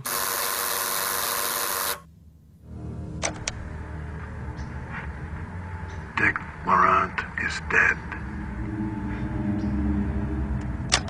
Wie ich im letzten Podcast schon angemerkt habe, ähm, wird zum Thema David Lynch, ne, Lynch oder Lynch? Wie sagt man Das ist die große Frage, aber ich glaube, es heißt Lynch. Lynch, ich meine auf Deutsch, man lyncht jemanden, aber Englischer klingt Lynch. Oder, Ja, oder Lynch? Lynch. Ich, ich habe eigentlich beide Varianten schon öfter gehört. Lynch, von, Lynch. Von, von Leuten, die einen Lynch oder Lynch interviewt haben oder Wir interviewen konnten uns wollten. auf LYNZH Ja, äh, Lynch. CH Lynch. Leinch.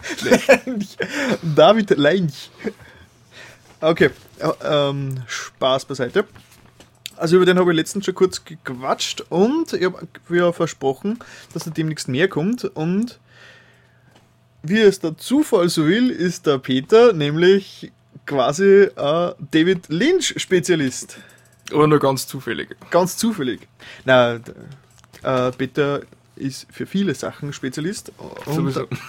zum Beispiel, ähm, ich kann immer nur wieder äh, betonen, schaut euch seine Artworks an auf dem auf, auf sb-art.at. Ja, da gibt es übrigens einen Link äh, auf, auf die Wind Art, wo ich eigene Seiten habe. Das ist so ein Künstler. Wie heißt das schnell? DIY, äh, Die Wild Art. Ja. Wie gesagt, eben mehrfach verlinkt auf meiner Webseite und schaut dort ganz oft hin, weil da habe ich einen Counter und je höher da oben ist, umso mehr gefällt mich natürlich. Sehr schön, ihr macht das. Das steht an jeden gefreien. Na wirklich, die, äh, der ist ein sehr fähiger Mann. Also, Danke, danke. ja, ein bisschen Lob braucht man ab und zu. Ja, wirklich. Den ganzen Tag vor dem Computer sitzen und seltsame Bewegungen mit der Hand ausführen. Irgendwann braucht Ziemlich einsam meistens. man. Das ist halt die Schattenseite der Kunst. Gut, ähm, ja. Wir reden ein bisschen über David Lynch. Wie bist du zu David Lynch? Also, du bist ja ein großer Fan von ihm. Hast, du hast ja sogar über der Abschlussarbeit über ähm, Lost Highway geschrieben, glaube ich, ne? Richtig, richtig. Also damals äh, am Kolleg für Grafik- und Kommunikationsdesign in Linz, was ich übrigens auch sehr empfehlen kann zu machen. Also, Leil, macht's das. Wir kriegen übrigens kein Geld dafür. Also. habe ich damals eine Fachbearbeit abschließend über Lost Highway geschrieben. Also den Film von David Lynch eben aus dem Jahre, wann ich es gleich finde, 1996. Wie gehen wir vor? Gehen wir ein bisschen David Lynch chronologisch durch? Oder? Ja, wir können, das war durchaus eine gute Idee. Na gut, ja. nein, aber du konnt, wie bist du eigentlich, was war deine erste Erfahrung mit Lynch? Ja, ähm, also der Film Lost Highway ist mir schon irgendwann spät nachts auf irgendeinem Fernsehsender untergekommen und ich habe nichts verstanden, nichts kapiert. Es, ja, es geht an jeden so. Und ich war aber natürlich total begeistert, dass der Film einerseits total äh, horribel war, also ziemlich unheimlich zum Anschauen und, und eine ganz eigenwillige Atmosphäre gehabt hat. Und, und so ein Film fordert an wie mich dann heraus und da will ich natürlich ein bisschen mehr drüber wissen. Und das Coole war am Colleague, da habe ich mir dann erst recht beim David Lynch festbissen, da habe ich nämlich einen Lehrer gehabt, äh, der war ein totaler David Lynch-Fan und der hat mir da auf, auf ziemlich viel draufgebracht, auf eben so psychologische, philosophische Sachen, die was alle beim David Lynch eine große Rolle spielen und die was sie eigentlich durch fast alle seine Filme ziehen. Ja, und natürlich bin ich dann bei Lost Highway geblieben, sondern haben wir so ziemlich alles mehr als einmal reingezogen, was er sonst noch an Filme gemacht hat. Äh, ja, und, und seither also bin ich ein riesengroßer Lynch-Fan einfach und freue mich auf jeden neuen Film, der was vor ihm kommt. Wann wieder mal einer kommt. Geht dauern. Ja, was ist jetzt, äh, wie kann man jemanden, der David Lynch nicht kennt, äh, kurz sagen, wie man, man kann sich. Kurz ist schwer. Nein, man, äh, ich habe versucht, nachdem ich äh, zum ersten Mal Lost Highway und äh, Mulholland Drive gesehen habe, äh, einen Bekannten zu erklären, das ist in der Art, das ist ein Rätsel, das ist, der macht Filme wie Rätsel. Und die Antwort ist, kummer, dann interessiert es mich nicht den anschauen, weil ich will einen Film, ich will einen Film sehen und für mich muss nachher alles klar sein. Wenn ich nachher irgendwie nachdenken muss, dann interessiert ja, mich das sich Transformers anschauen. Meinst kommt mal ein Michael Bay neuer Flagge von Lost Highway? Oder, oder Terminator 4, falls er schon zu hoch ist. Okay. Ja, na, auf jeden Fall. Wie Rätsel ist es, kann man das so nennen? Oder ich habe es ja im letzten Podcast eher so gesagt, es ist wie ein, ein Bild, das er malt, das eine Bedeutung hat, die er weiß und die man erst eininterpretieren muss. Und wenn man Mhm. den Interpretationsansatz weiß, dann versteht man, was er gemalt hat quasi. Ja, wie gesagt, dazu muss man sagen, dass David Lynch ein Maler ist und er hat eigentlich äh, mit einer klassischen Malerausbildung angefangen, die er dann zum Film gekommen ist. Äh, und insofern kann man da sicher auch so interpretieren, dass äh, David Lynch also Farbkleckse auf eine Leinwand schmeißt, also Ideen oder, oder Gedanken und die äh, werden dann zu einem Film, wenn man so will. ich habe eine viel komplexere Theorie, aber da muss man ein paar Dutzend Seiten lesen, damit man das im Ansatz versteht. Also ich habe hab mir inzwischen auch ein bisschen durch die Literatur gelesen, die es inzwischen gibt ja und der, es gibt ja Bücher, also Ja, Bücher, reihenweise Bücher. die was einfach nur sich mit, entweder mit Büchern beschäftigen oder mit Erben, also Zum Beispiel der Philosoph Slavoj Žižek, wenn ich ihn jetzt richtig ausgesprochen habe, hat sich sehr intensiv mit David Lynch beschäftigt, anderem auch mit Hitchcock. Äh, und, und, und er, äh, der David Lynch äh, bezeichnet Hitchcock immer als ganz großes Vorbild. Also wenn man Hitchcock-Filme mag und sich damit ein bisschen beschäftigt, dann kommt man irgendwie auf den David Lynch. Ja, also man kann da wirklich Bücher füllen mit seinen Filmen, das kann man auf alle Fälle sagen. So, und jetzt, jetzt wissen wir noch nicht genau, wie man es erklärt. hat noch immer keiner eine Ahnung, wie man sich einen David Lynch-Film Ich vorstellt. glaube, es ist besser, man erklärt es gar nicht, man sollte es anschauen. Ja, man sollte anschauen, einfach, man, sollte einfach, man sollte einfach gefasst sein, dass es kein normaler Film, äh, dass es noch kein normales Filmerlebnis ist. Ja, wobei man kann theoretisch mit seinen harmloseren Werke anfangen und das langsam vorarbeiten dann. Gut, gehen wir mal durch äh, mit der Chronologie. Ich glaube, Eraserhead, Eraserhead, Eraserhead. Eraserhead ist ja ähm, ein großer Favorit von dir. Das war ja, Ja, der erste ja, Film. der ist aus dem Jahr 1977.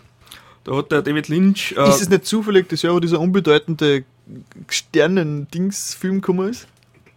Sternen-Dings-Film? Irgendein Film über Sterne ist dem Jahr gekommen, aber ich glaube, das nein, unbedeutend. Ah, was mit Krieg? Nein, das war ein anderer, oder? Nein. Egal. Äh, jedenfalls äh, anscheinend ein großes Jahr äh, für, für die Kinogeschichte. Ja, egal. Äh, Eraser hat ja gesagt, da hat er, glaube ich, fünf, sechs, sieben Jahre dran gearbeitet. Da hat er alles gemacht. Schnitt, Regie, Musik, Soundeffekte. Sounddesign. Sounddesign, auch ganz wichtig. Oh, Und die paar Spezialeffekte mit dem abartigen Baby, was im Film vorkommt, hat er auch selber kreiert. Ah, genau, das, da hat er ja die Technik bis heute nicht verraten. Ja, bis heute das- weiß keiner, wie das geht oder gegangen ist. Also, mein, tut's war das wahrscheinlich 77 eine Riesengeschichte. Heutzutage ist so Animatronics eh nichts mehr so arges, aber tut's Ja. glaube ich, war das schon. wenn es eine einfache Handpuppe ist, was man auch vermuten könnte, ist verdammt gut gemacht von den Bewegungen her. Also Eraserhead, das, dieser typ, berühmte Typ, der mit der Orgenfrisur. Ja, äh, der Film ist komplett schwarz-weiß. Äh, es gibt nicht viel Dialog, muss man sagen. Das ist extrem witzig, der Film. Also witzig natürlich. Die, andere war zwar witzig. Ähm, der, es ist, hat, man muss dazu sagen, der hat immer so ganz ein aufdringlicher Hintergrundatmo. Also ähnlich wie ich jetzt erst gesagt habe bei Limbo. Also immer so, so, so ein Rumpeln, ein Rauschen, ein, ein so richtig Indust bedrückend einfach. Das spricht anscheinend so die, Inst- die Urinstinkte an und macht dann unruhig. Und das, der ganze Film ist unterlegt, so wie ein anderer Film mit Mus Musiken hat, der verschiedene Arten von unguten und, und Hintergrund rumpeln.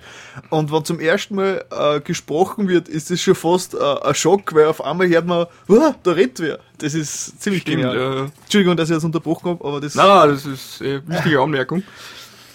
Äh, ich weiß nicht, ich glaube, die Stimmung oder die Atmosphäre insgesamt kann man vom Film zum Teil sicher, wenn man es nach einer Musikrichtung benennen will, als Industrial bezeichnen.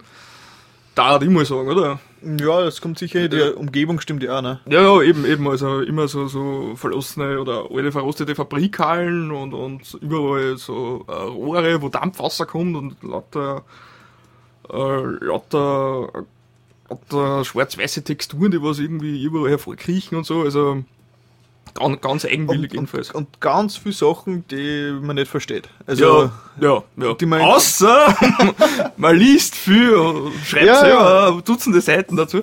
Nein, äh, also man könnte das im, im weitesten Sinne vielleicht als ähm, die Ängste des Mannes vor der Vaterschaft bezeichnen. Im Aber ganz das- weiten aber Sinne. wirklich Sehr fantasievoll ausgeschmückt im Film.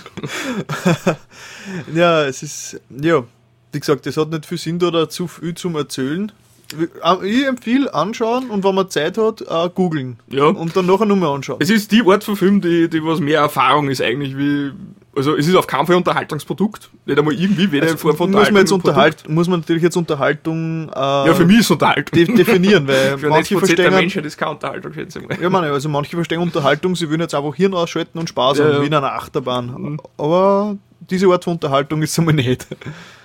Ah ja, ah, ah, eins ist auch noch wichtig, und zwar der Hauptdarsteller von dem Film ist der Jack Nance mit der abartigen Frisur. Und der hat eben die Figur von Henry Spencer gespielt, so wie die Hauptfigur in dem Film Eraserhead heißt. Und der Jack Nance hat in fast alle anderen David Lynch-Produktionen immer zumindest einen Gastauftritt gehabt. In Twin Peaks, also in der Serie, über die wir wahrscheinlich eh noch reden werden, hat er äh, sogar eine größere Rolle gehabt, dann war einer von den Hauptrollen. Ja, am besten ist, ähm, ich zeig kurz eine kleine Szene her, also den Sound davon. Also man muss sich jetzt vorstellen, Familie sitzt am Esstisch, dieser Henry eben, bei der Familie von seiner Freundin oder Ex-Freundin, genau habe ich das jetzt nicht, aus, nicht mehr in Erinnerung. Das kommt da, glaube ich, im Film gar nicht so wirklich raus.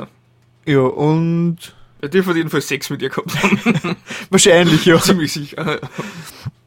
Auf jeden Fall, ja, das ist eine ziemlich verstörende Szene. Wenn, man stellt sich vor, ja, f- da gibt es so ganz kleine Hühnchen zum Essen und der will dann ans Aufschneiden und dann passieren ganz komische Sachen und Ja, die, die Szene ist eigentlich harmlos im Vergleich zu anderen Szenen. Also, Ja. ja. ist das schon verstört? Hm. Nein, ich finde die Szene, ich finde die Das ist Szene ja witzig, muss man ja. sagen. Ich habe die Szene ein bisschen gekürzt, damit es nicht ganz so lang ist, aber ich glaube, sie ist schon ganz repräsentativ. All right with you? Of course. I'd be happy to. Do I just, uh, just cut them up like regular chickens? Sure, just cut them up like regular chickens.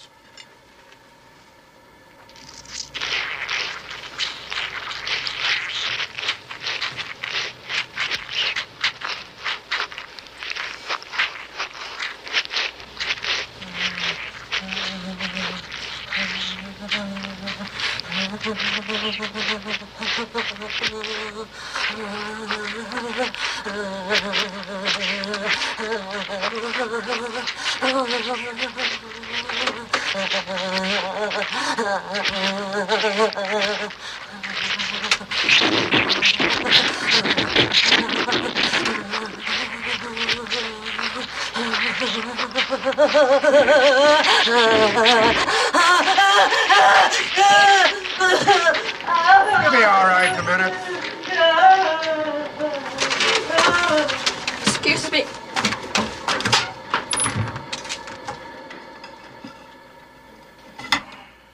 Well, Henry, what do you know? Oh. I don't know much of anything.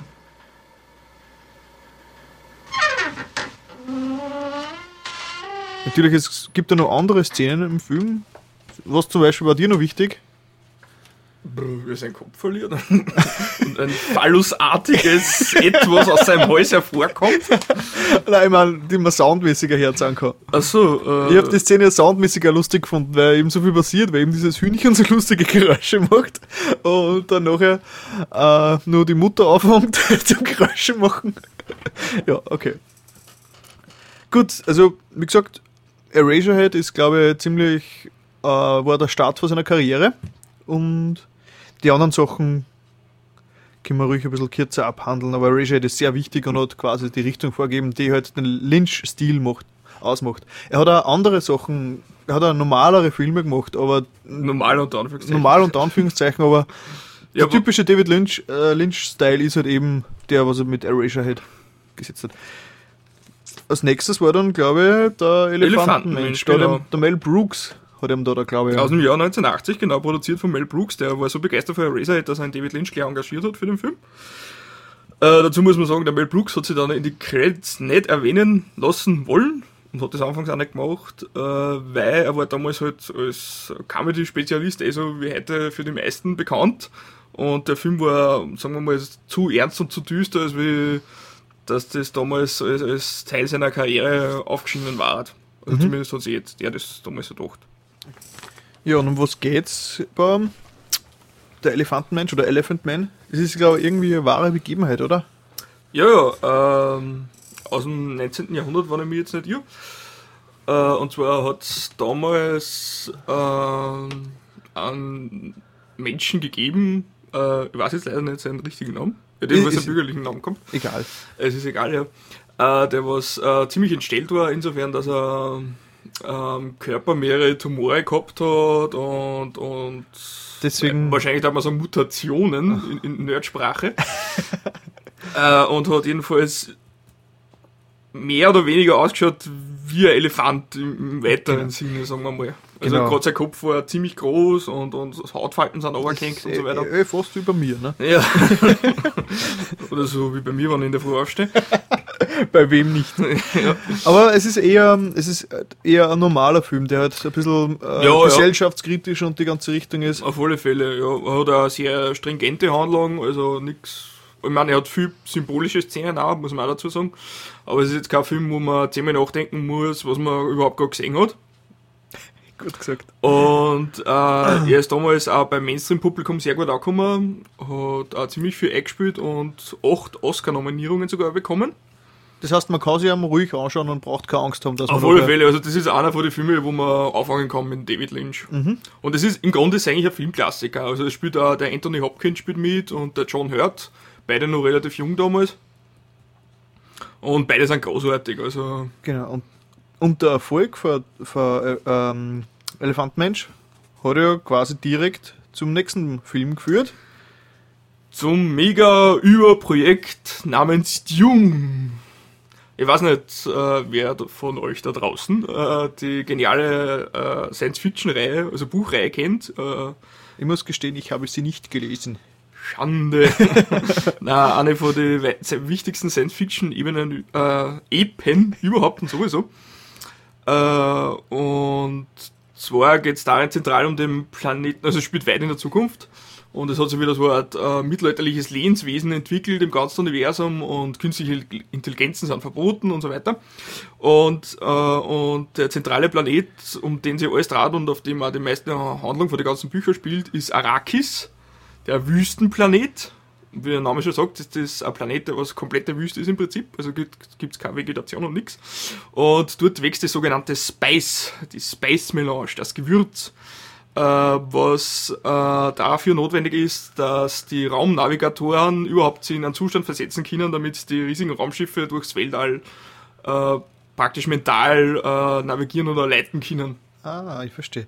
Nein, ich muss sagen, ich habe damals wie jung, also da war ich gerade in der, in der Star Wars Ära und da hat man natürlich alles sehen wollen, was äh, Science Fiction ist. Da sind dann auch so Sachen dahergekommen wie äh, Flash Gordon und so.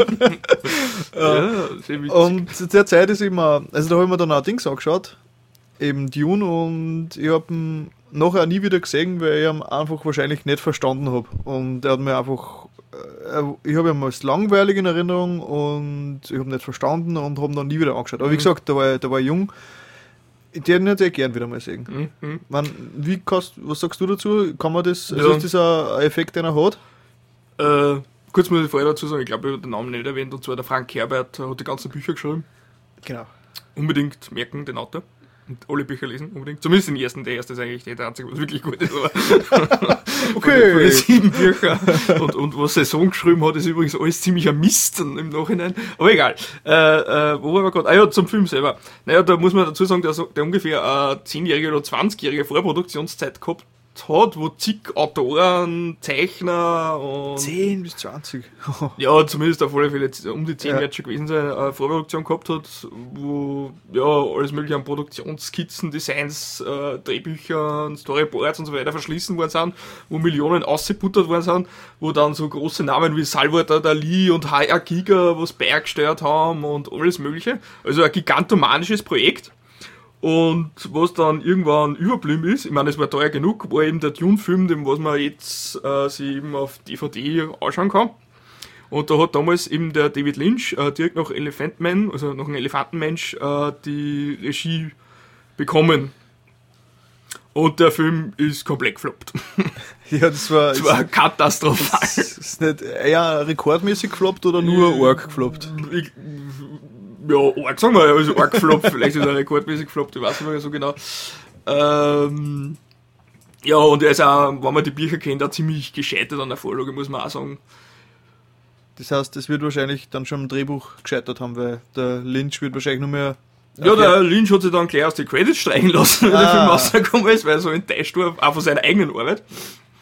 Aber man muss dazu sagen, trotz allem kann man sich den Film anschauen. Und er hat viel sehr gute Szenen und er bringt die Stimmung, die was man beim äh, Lesen der Bücher bekommt, also wirklich von dieser endlosen, weiten Wüste mit den gigantischen Sandwürmer, ganz wichtig, riesige Kilometer, bis zu kilometerlange Sandwürmer, ähm, bringt er zum Teil wirklich famos um. Also man kann es ihn sehr wohl anschauen. Also mir hat zum Teil schon sehr gut gefallen, aber die Bücher kennt ist ja zum Teil sehr enttäuschend und ja, insgesamt kann man schon als gescheiterten Film bezeichnen, das mag schon sein, aber ja. Gut, da kann so viel, äh, schief gehen. Man wahrscheinlich, ich stelle mir vor, das Drehbuch wird schon fertig gewesen sein und wenn das Drehbuch Arsch ist, kannst du als guter Regisseur trotzdem noch was retten. Und wenn dann, wenn du dann beim Cutting-Prozess äh, keinen Einfluss mehr hast, kann dann noch alles schief gehen. Und für mich klingt es eher so, weil wenn man sich nachher dann, wenn, wenn, wenn er beim Cutting nicht, eher keinen Einfluss gehabt hat und sich dann nachher streichen lässt, glaube ich, das klingt eher dafür, dass er dann ziemlich viel aus der Hand geben hat müssen. Ja, es war, ich glaube, das Projekt selber war jetzt groß. Es gibt riesige Massenszenen mit hunderte, tausende von Leuten in einem, die vor dem Frame umeinander wandern und, und, und die Effekte sind extrem aufwendig für damals auch gewesen. Äh, der Cast ist insofern interessant, weil doch einige bekannte Leute mitgespielt haben damals, zum Beispiel Max von Südow, Jürgen Prochnow, der was äh, kurz vorher das Boot gemacht hat. Und äh, last but not least der Kyle McLachlan, der insofern ganz wichtig ist, weil der nachher bei, ganz, äh, bei der ganzen Twin Peaks-Serie die Hauptrolle gespielt hat. Also es war die erste Zusammenarbeit zwischen David Lynch und Kyle MacLachlan. Wir haben da nämlich eher einen kleinen Ausschnitt an berühmten aus Dune, der kommt jetzt. Father! Father! The sleeper has awakened! Kannst du kurz erklären, was bedeutet das? Äh, ja, man ist ein bisschen schwierig oder aufwendig zum Erklären. Und zwar die Figur, die was das gerade gesagt hat, ist der Paul Atreides, äh, eben der Kyle MacLachlan. Äh, und es gibt eine Prophezeiung, dass er sozusagen der Auserwählte ist, der was äh, Dune, also die Bevölkerung von Dune, also die Ureinwohner, die Fremen befreien wird. Und dass er äh, mental-psychisch übermäßig begabt sein wird und, und er erfüllt dann die Prophezeiung. Also er befreit dann den Planeten von die, äh, von die Belagerungsmächte und ja. Das war quasi so die Szene, wo er sagt, ich bin's. Ja. Okay, cool. Also, der Empfehlung, äh, wenn man die Materie mag, anschauen. Ich sage mal so, wenn man ein Science-Fiction-Fan ist, sollte man sich den Film auf alle Fälle zulegen oder zumindest anschauen. Und den ersten Roman sollte man auf alle Fälle gelesen haben. Also den kann man wirklich voll empfehlen. Okay. Gut, dann lassen wir das. Boah, jetzt haben wir eh schon einiges. Wir sind jetzt da schon fast äh, Game One Plausch angriffmäßige Verhältnisse. Eineinhalb Stunden sagt. Gut, ich schneide da nur ein bisschen, es wird vielleicht ein bisschen kürzer. Gut. Nächster Film von ihm war dann, weil ich stelle mir vor, nach einem so einem Flop haben wir dann keine guten Reputationschancen für nächste Geschichten. Ja, das war dann eh eigentlich, sagen wir bis dato der größte Tiefpunkt von David Lynch seiner Karriere nachher. Da hat er jahrelang dann eigentlich nichts gemacht.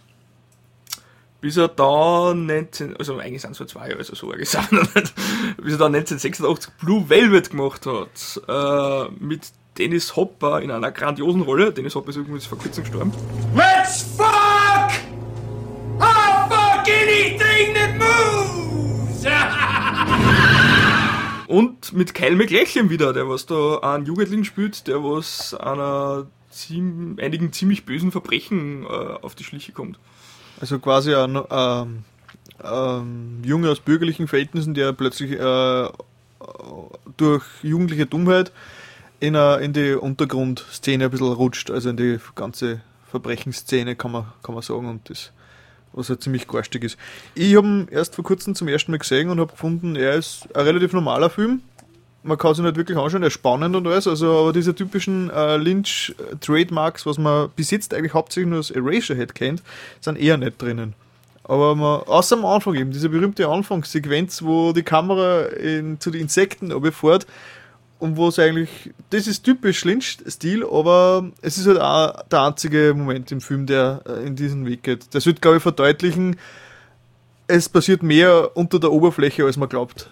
Ja, so interpretiere ich das. Ja, ja. Ich meine, wenn man es in der Lacanischen Terminologie sagt, ist das, das Reale, was dort präsentiert wird, ist äh, beständig direkt unter der Oberfläche lauert und äh, jenseits der symbolischen Ordnung uns permanent überfallen kann. Ja, also das ist. Oh, oh, ich hätte jetzt, ich hätte jetzt auch nicht schöner sagen können. Ich könnte ja so sagen, dass das Reale eine, eine präsymbolische Substanz ist, die man mit dem Zucken der roten Haut direkt noch einen Häuten vergleichen kann. Aber ich glaube, das führt jetzt zu weit. ich ich glaube auch. okay. Ja. Gut. Nächster Film? Ja, äh, dann kommt ein ganz großes Hoch vom David Lynch eigentlich. Weil einerseits hat er den Film Weil der Tat gemacht, äh, 1990. Den habe ich leider noch nicht gesehen. Also Ah, sehr empfehlenswert. Ich bin, ich bin erst am Nachholen. Eine von den besseren, wenn nicht vielleicht sogar die beste Rolle von Nicolas Cage. Der war auch noch sehr jung und nicht, nicht sehr bekannt. Und er hat parallel dazu die absolut grandios, geniale, unbedingt anschauenswerte Serie gemacht, Twin Peaks. Tada! Die ich leider auch nicht gesehen habe, aber ich habe es inzwischen schon auf DVD und ich muss jetzt nur mal die Zeit finden, dass ich es mir anschaue. Also Brav. Season 1. Aber wie gesagt, es läuft ja nichts davon. Ja. Gut, ich glaube, wir konnten sie da jetzt ewig verlieren in Twin Peaks. Ja, äh, nur wichtig, Kyle MacLachlan spielt wieder mit. Und zwar als Agent Cooper, der was auf Kaffee steht und auf Cake. Oder Pie? Pie? Was? Pancake. Pie Cake. Damn good coffee. And hot. Gibt im Übrigen nur zwei Staffeln. Wobei die erste eigentlich die wirklich grandiose ist, muss man sagen. Und die zweite lässt in der Mittelteil ziemlich aus, nicht nur zuletzt, weil da David Lynch immer so stark beteiligt war, aber Anfang und Schluss sind noch ziemlich stark. Also. Da haben wir auch wieder einen Einspieler, nämlich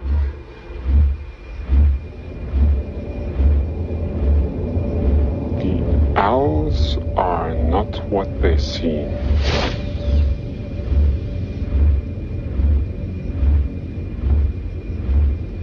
The owls are not what they seem.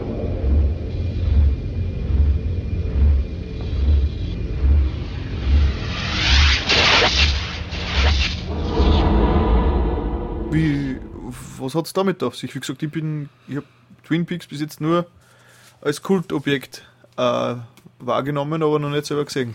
Es ist eine absolute Kultserie, also Fans weltweit nach wie vor reg am Leben. Äh, die Eulen sind nicht, was sie scheinen. Ähm, das ist mehr oder weniger auch so ein zentraler Satz, also zentrale Sätze kommen beim David Lynch öfter vor, eben so wie vorher bei Dune, The Sleeper has awaken und der Owls are not what they seem. Ja, man könnte sagen, das bezieht sich im Prinzip darauf, dass die Eulen wahrscheinlich Außerirdische sind. Hey, hast nicht so viel Spoilern.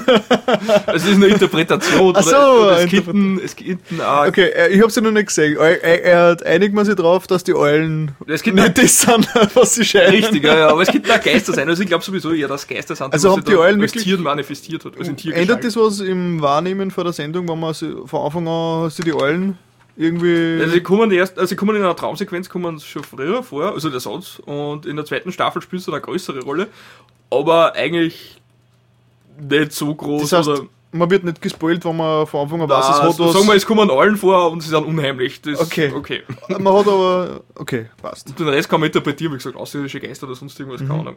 Das heißt, äh, wie viele Folgen gibt es jetzt insgesamt für Twin Peaks? Puh, das war jetzt dummerweise nicht um die, auswendig. Nein, um die 30 oder. Ich weiß nur, 20? die erste Staffel ist bei weitem kürzer wie die zweite. Also die erste, glaube ich, wenn ich mich nicht völlig irre, jetzt ungefähr zwölf Folgen mit Pilot. Und die zweite müsste ungefähr doppelt so viel haben. Okay. Knapp doppelt. Das heißt, es ist eigentlich überschaubar. Man kann es. Ja, wie gesagt, man das sind nur zwei Staffeln. Man kann es relativ gut nachholen. Auf alle Fälle, ja, es ist ja nicht, weiß nicht. Also nicht so wie bei Star Trek Next Generation oder was, wo man. Ah, sieben Staffeln zu je 22 Folgen. Oder Babylon 5 mit 22 Folgen in fünf Staffeln. Gut. Ja, ich weiß nicht, es ist. unbedingt muss man dazu sagen, man hat eigentlich die, die Seriengeschichte, also TV-Seriengeschichte eigentlich völlig neu definiert. Also, Ich, also Akte X, wenn man Twin Peaks gesehen hat, weiß, wo, wo Akte X sich so Ah. an eigen bedient hat. Ganz wichtig auch noch, äh, auch sehr witzig, der David Duchovny spielt mit in Twin Peaks. und zwar auch als FBI-Agent, der was eine Geschlechtsumwandlung hinter sich gehabt hat. War das Scully, ne? Interessant. Aber man muss recht lachen, wenn man Akte X zuerst kennt und dann schaut man sich Twin Peaks an und dann sieht man David Duchovny da. Ah, das ist immer lustig. Outfit. das ist immer lustig. Und, und der David Lynch selber hat mehrere Gastauftritte und die sind alle genial. Weil er spielt auch einen Agent, der was taub ist. Da gibt es ja dieses berühmte Video. Da muss er ziemlich laut schreien dann. Cool. Ja, das heißt, ich glaube, recht viel tief in die Materie gehen. Ja, man könnte da noch endlos Hat schwadronieren. da, hat da jetzt keinen Sinn, weil es würde einfach alles sprengen. Ja, Twin Peaks war also erfolgreich. Es war eine erfolgreiche Serie. Auf alle Fälle, ja. Es ist leider halt, darum ist nach der zweiten Staffel noch beendet worden. Es ist in der zweiten mehr oder weniger abgewürgt worden, bis zu einem gewissen Grad vom Studio, weil die große Frage, die was sie von der ersten Folge anstellt, wer hat Laura Palmer umgebracht, die haben es dann früher als von Lynch geplant dann aufgelöst. Aber jetzt nicht spoilern. Nein. aber, aber das, die Serie hat man sich sicher nur ein, zwei Staffeln länger am Leben erhalten können und sie haben dann eher eigene Handlungsstränge wieder entwickelt. Aber ja. Okay. Gut, ich freue mich schon drauf, wenn ich mal dazukomme, dass ich das endlich nachhole. Gut, Twin Peaks war dann fertig. Da hat es einen Film auch noch gegeben, oder? Ja, Twin Peaks Fire Walk With Me, wo übrigens der David Bowie einen Gastauftritt hat, äh, ist mehr oder weniger ein Prequel zur Serie. Da sieht man dann diese. Wie sie gestorben ist, oder wie geht das? Äh, unter anderem, ja, da gibt es einige Szenen. Aber den sollte man sich, glaube ich, wirklich erst nach der Serie anschauen, Okay. den Film. Und vor allem ist er ziemlich verwirrend, wenn man die Serie nicht kennt, glaube ich. Naja. Ich meine, er ist jetzt nicht so großartig, aber. Ich meine, er, er kehrt Er- irgendwie zur Serie. er rundet das ja, er kehrt irgendwie zur Serie auf alle Fälle dazu, ja. Gut. Dann ist, glaube ich, filmmäßig eh lang nichts passiert, oder? Ja, dann sind wir nämlich eh schon im Jahr 1996 mit Lost Highway. Ah.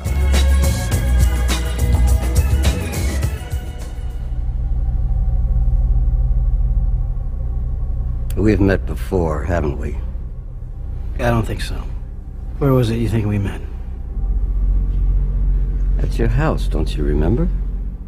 No, no, I don't. Are you sure? Of course. As a matter of fact, I'm there right now. How'd you get inside my house? You invited me. It is not my custom to go where I'm not wanted. Who are you? Hmm.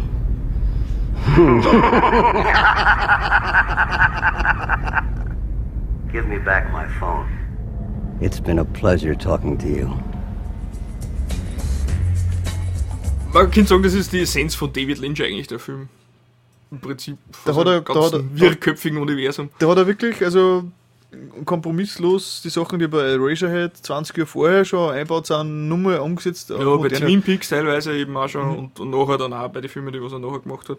Und das ist halt auch sehr interessant. Ich habe das Sounddesignmäßig ein bisschen analysiert und das ist halt wirklich interessant, dass da auch diese, was bei Eraserhead schon, diese, diese Hintergrundatmo, diese bedrohliche wird bei ähm, äh, Lost Highway auch ständig eingesetzt. Also und mit natürlich im Zusammenspiel mit dem ganzen Set-Design und alles.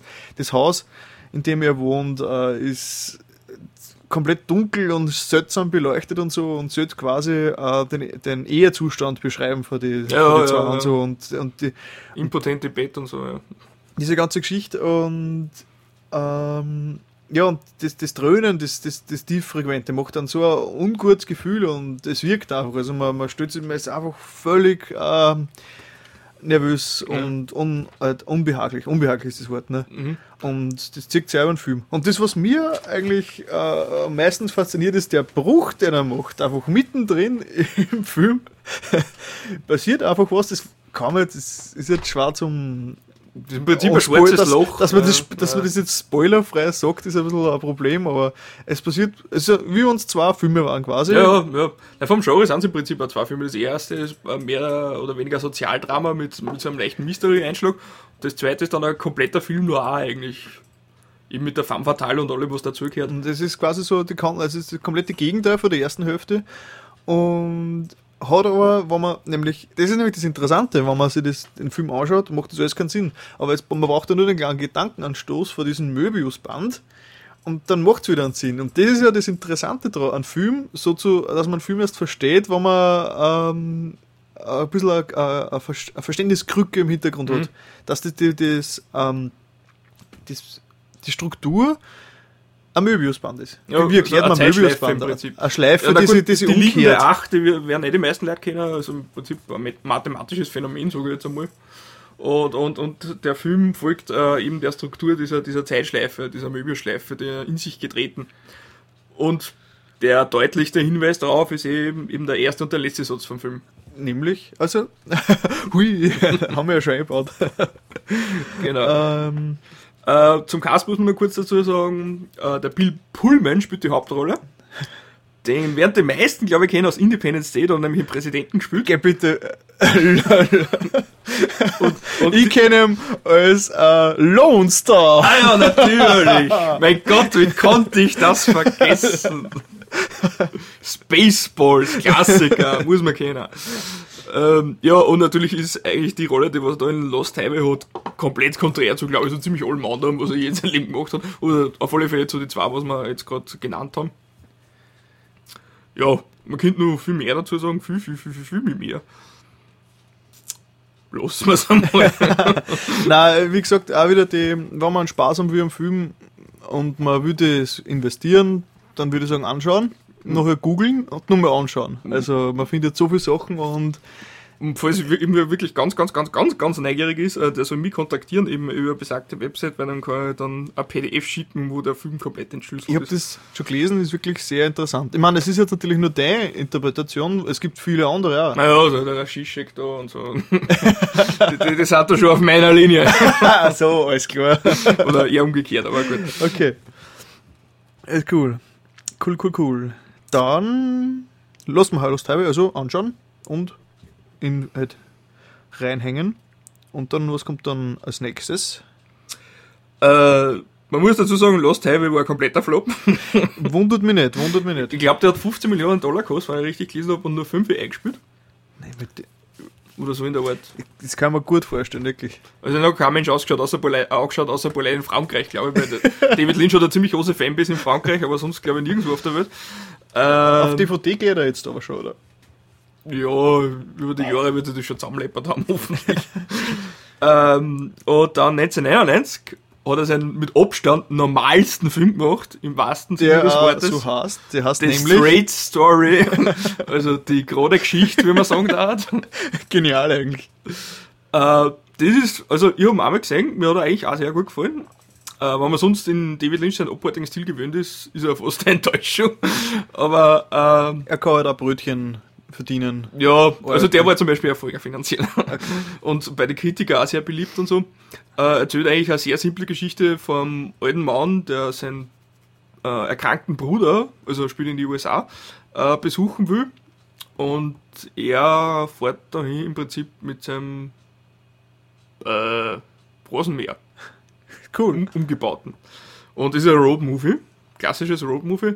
Begegnet halt dann auf dem Leid, haben tiefsinnige Gespräche und so weiter. Aber alles sehr schön inszeniert, sehr schöne Landschaftsaufnahmen und wirklich auch sehr sensibel gemacht. Also der Lynch kann das auch, wenn er will. Man ja, gar gefreut. Das muss man ja auch kennen. Ne? Wie, ja. wie, wie, gesagt, seine Brötchen muss man sich ja in der Notsituation verdienen mit guter Arbeit. So wie man könnte da jetzt gleich wieder mal in Alice in Wunderland ansprechen, aber, aber das will. Hast denn du gesehen? Nein. Oh je, oh je, ein glücklicher. Aber nachdem ich im Vorfeld so viel negativen Kritiken gehört gelesen habe, hat es mich gleich nicht mehr interessiert. Ja, wie gesagt. Aber über Tim Burton machen wir gleich mal ein eigenes Special. Ja, stimmt, kann nicht schaden. Da können wir dann auch was anderes wie Planet der Affen erwähnen. Ey, oh, der hat mir aber irgendwie gefallen. Scheiße. War so Auftragsarbeit, ne? Ja, ja. ja. Okay. Der eh wieder einen guten Film macht, der Tim Burton. Ähm, ja. ja. Dann kommt als nächstes Mal Holland Drive. Wirklich? Ist das dann eh schon quasi. Das ist sein vorletzter Film. Vorletzt? Aha. Meine mich da jetzt nicht ihr. Ist nicht mal Holland Drive das letzte? Also der, Nein, der letzte. Der letzte Film war Inland Empire. Schon? Den habe ich mir extra damals im Kino angeschaut, weil ich unbedingt einen David Lynch-Film im Kino sehen. Gut, ich greife jetzt vor, aber ich bin alleine nach Wien gepilgert ins Gartenbaukino und ich war der Einzige mit fünf anderen Leuten, glaube ich, in dem Saal. aber der Film war geil. Also ziemlich abartig und verstörend und manchmal bin ich mich geärgert, aber es war ein cooler Film. Oh, gehen wir nochmal zum Mulholland Drive. Ja, äh, zudem muss man dazu sagen, der war ursprünglich als Serie konzipiert, also so ähnlich wie äh, äh, Twin Peaks, aber halt nur abgedrehter und nur ein bisschen abartiger.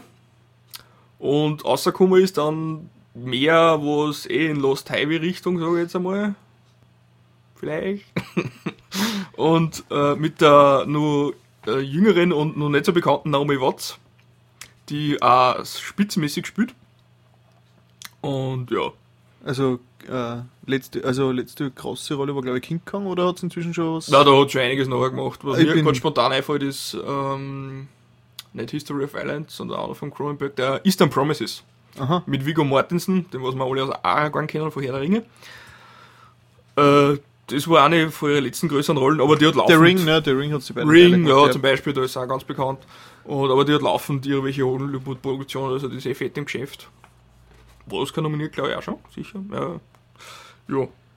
Gut, jetzt haben wir echt die Mal Holland Drive. Ja, gut. Mhm. Ja, haben wir noch nichts, um was geht's da? Sag du mal was, du hast näher gesehen.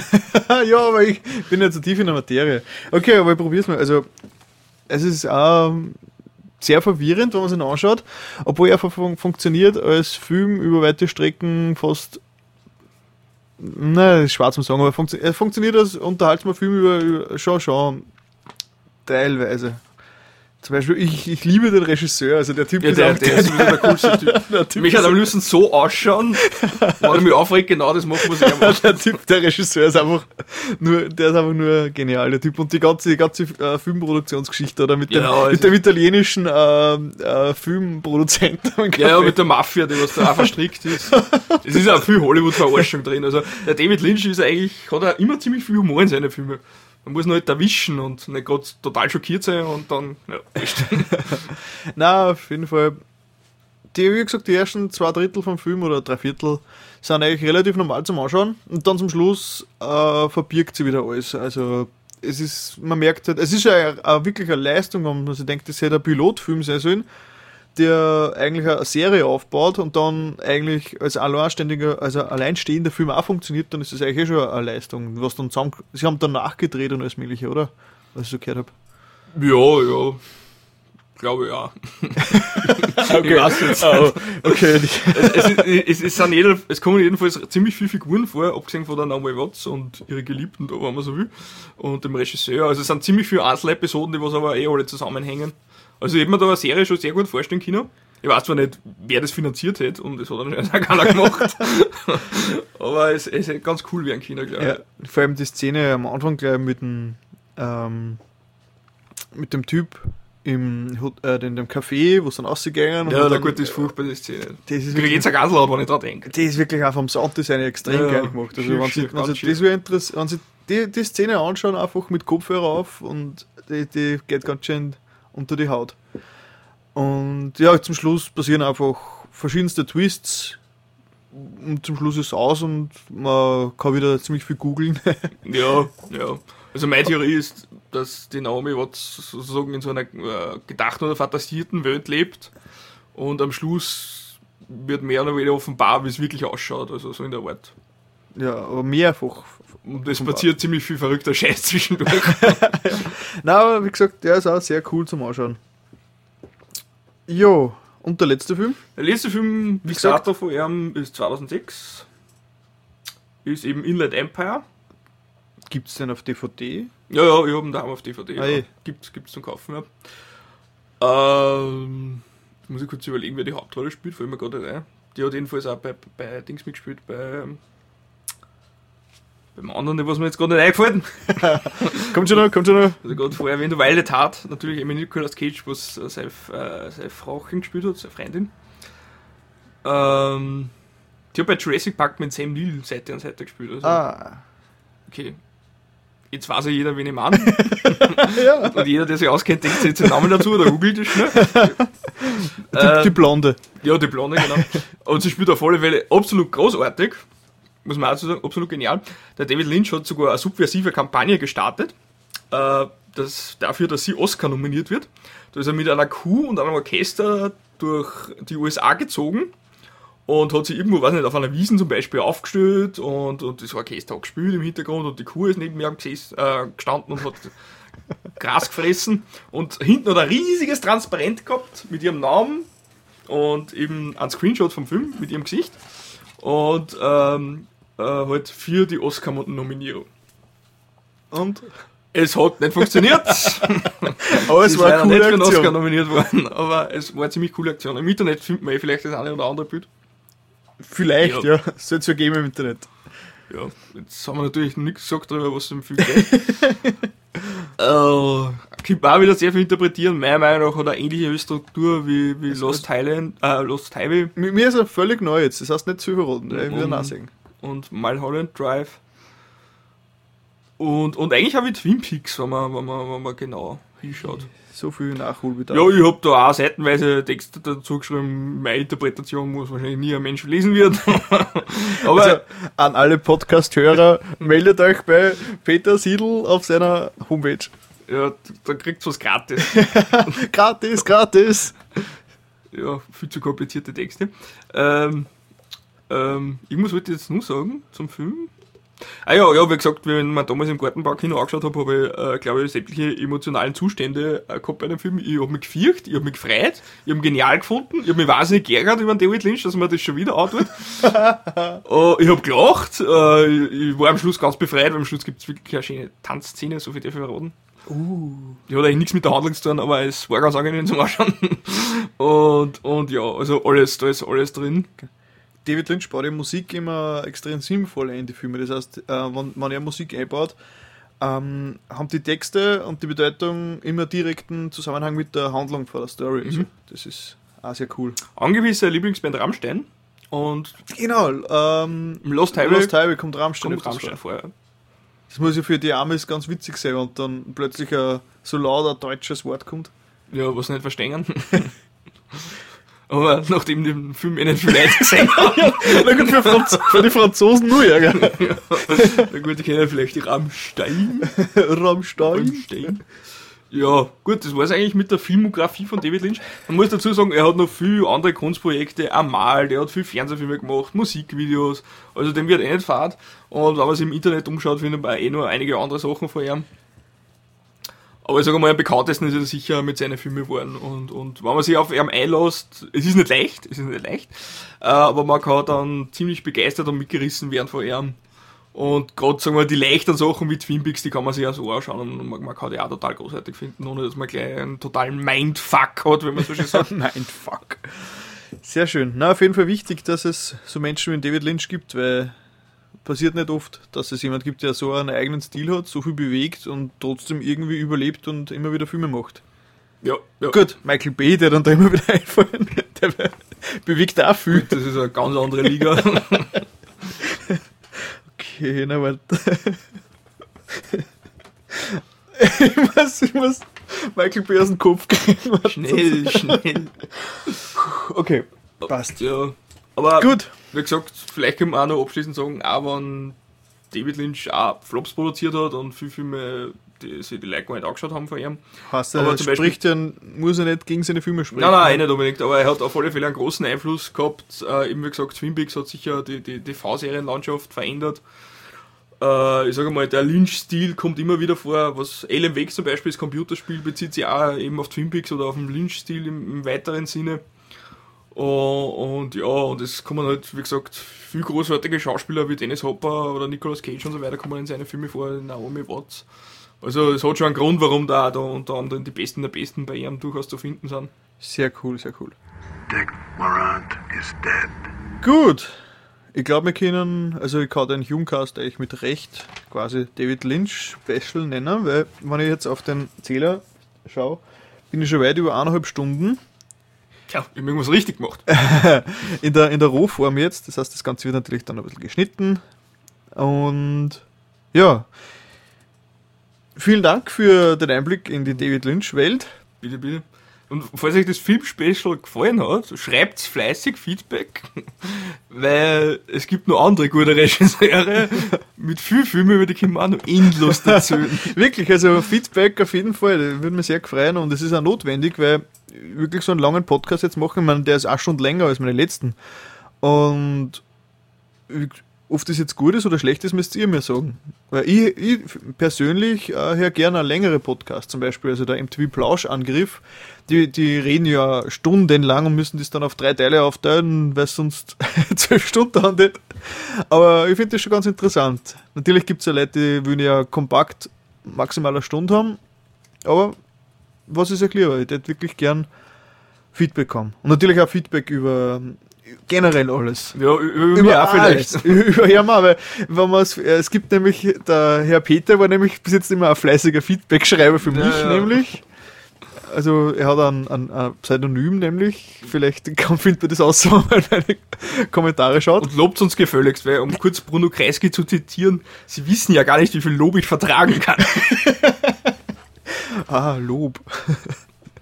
Wie schön. Aber konstruktive Kritik ist natürlich auch Ja, sicher. Wenn zum Beispiel was jetzt lang war, dann Na, schreibt es auch. Kritik Oder ist- es auch. Ne? Kritik ist, ist fruchtbares Lob. Wie, wie viele Leute habt ihr eigentlich im letzten Podcast gehört? Ähm, mehr als meine ersten. Ich glaube, ich bin jetzt derzeit so auf 70 oder 80. Na, na, da könnte ja durchaus was Ja, nein, also also wie gesagt, ich bin jetzt noch ganz am Anfang, ich mache kaum Werbung. Ja. Vielleicht interessiert es die Leute ja gar nicht, vielleicht bleibt es über die 70, 80 nicht weniger, werden wir sehen. Ja, wir dürfen nur keine Kommerzhuren werden. Du, also wir machen nur das, was uns gefällt. Was eingefällt ist uns wurscht. ja, also das ist das Schöne an der heutigen Technik und ein bisschen, ein bisschen Internet. Man kann selber seine eigene Sendung hosten und ist nicht abhängig für irgendwelche Ja. Produzenten, TV-Sender. Ich darf halt nicht erwarten, dass man gerade gleich das Massenpublikum für E3 oder sowas hat. Ja. Aber gut, Du glaub- hört schon E3? Du, ich glaube, in der Podcast-Szene gibt es sicher Sachen, die sind wertvoller als Radiosendungen. Hundertprozentig. Nur, es ist halt der Podcast-Markt da sehr überrannt. Das heißt, man muss halt schon sehr genau suchen. Ja. Also, was ihr uns gefunden habt, geschafft. Der hat uns das gefreut, ja. Gut, ja, wie gesagt, ähm, ich habe nämlich mein Motto, es steht sogar riesengroß auf meinem Banner oben, der auf iTunes zum Beispiel steht. Äh, Games, Movies, Gadgets, Music und Sound.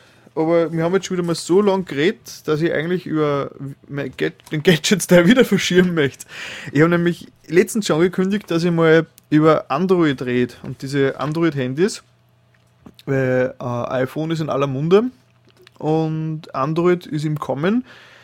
Aber ich persönlich habe den Eindruck, dass Android relativ wenig verwendet wird und bekannt ist. Jetzt wollte ich das Ganze einmal äh, dazu nutzen, selber meine Erfahrungen jetzt über, über einen Jahr Android äh, mitzuteilen. Aber ich glaube, das wird zu lang dauern. Das heißt, das will ich auch wieder auf den nächsten verschieben. Und ja, tut mir leid. Aber es, rennt, es läuft uns ja nicht davon. Und ich habe sowieso vor, dass ich jetzt öfters wieder Humecasts mache. Übrigens äh, mit verschiedenen Gästen. Das heißt, ich habe jetzt vor, dass ich ähm, also ich will mich jetzt nicht beschränken nur auf einen Partner, sondern jeder, der will, kann mitmachen. Oder auch über Skype oder so. Werde aber gleich traurig.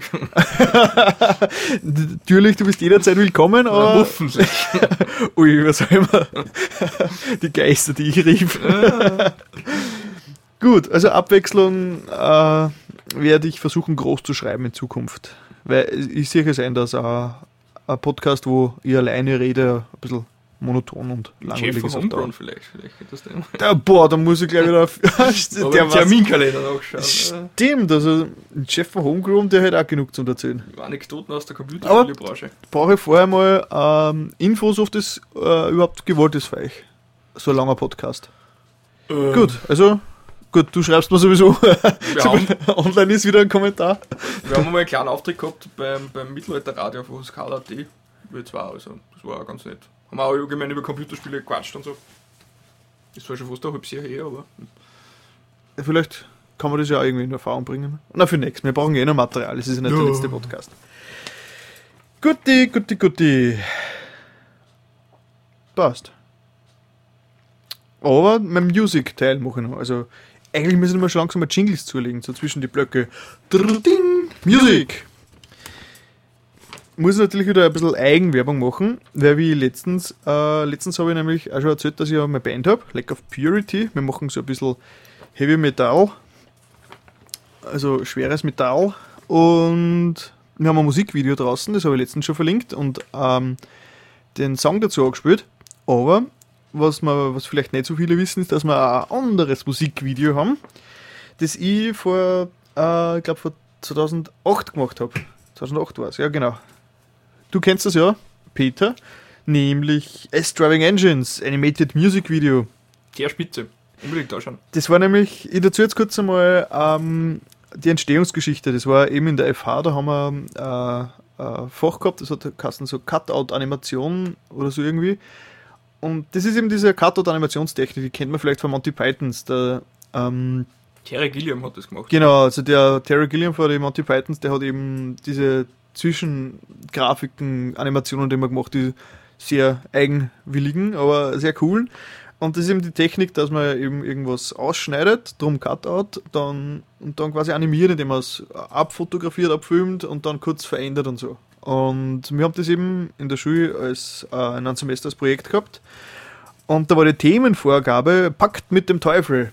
Also, oder, ah, nein, oder überhaupt Pakte, Vertr genau, Pakte, Verträge, Geschäfte irgendwie. Und ich habe dann Pakt mit dem Teufel nämlich genommen, weil das ist, äh, ist, ist, so, ist schon ein bisschen abgelutscht, aber es, man kann es gut nämlich dann auf Rock'n'Roll übertragen, so diese ganze Teufelsmusik, die ganz böse ist.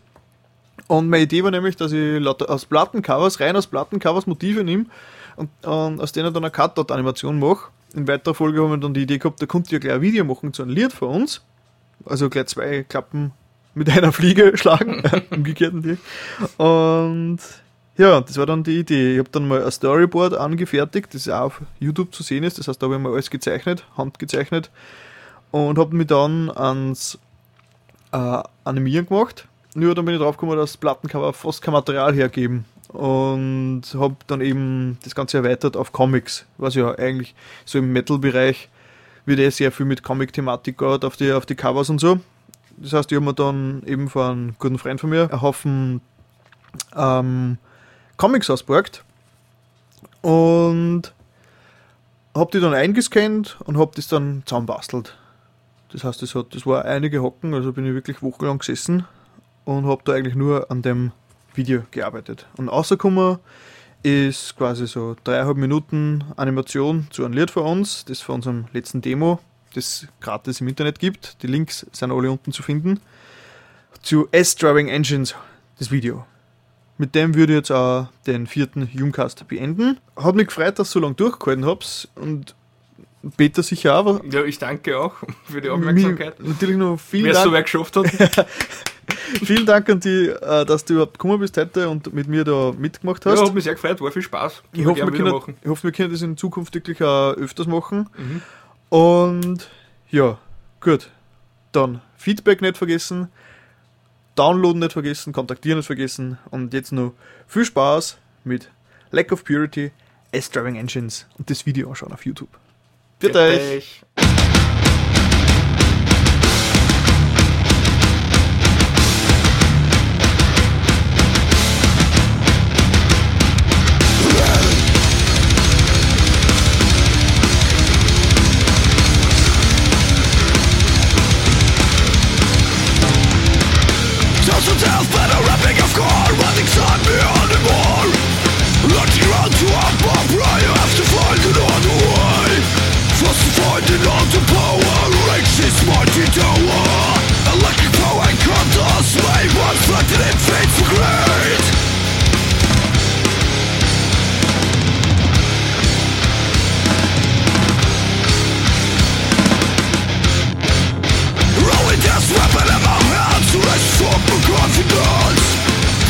Some heavy load Finally I feel my balls explode? The crowd in front, the arms behind Total powers in my mind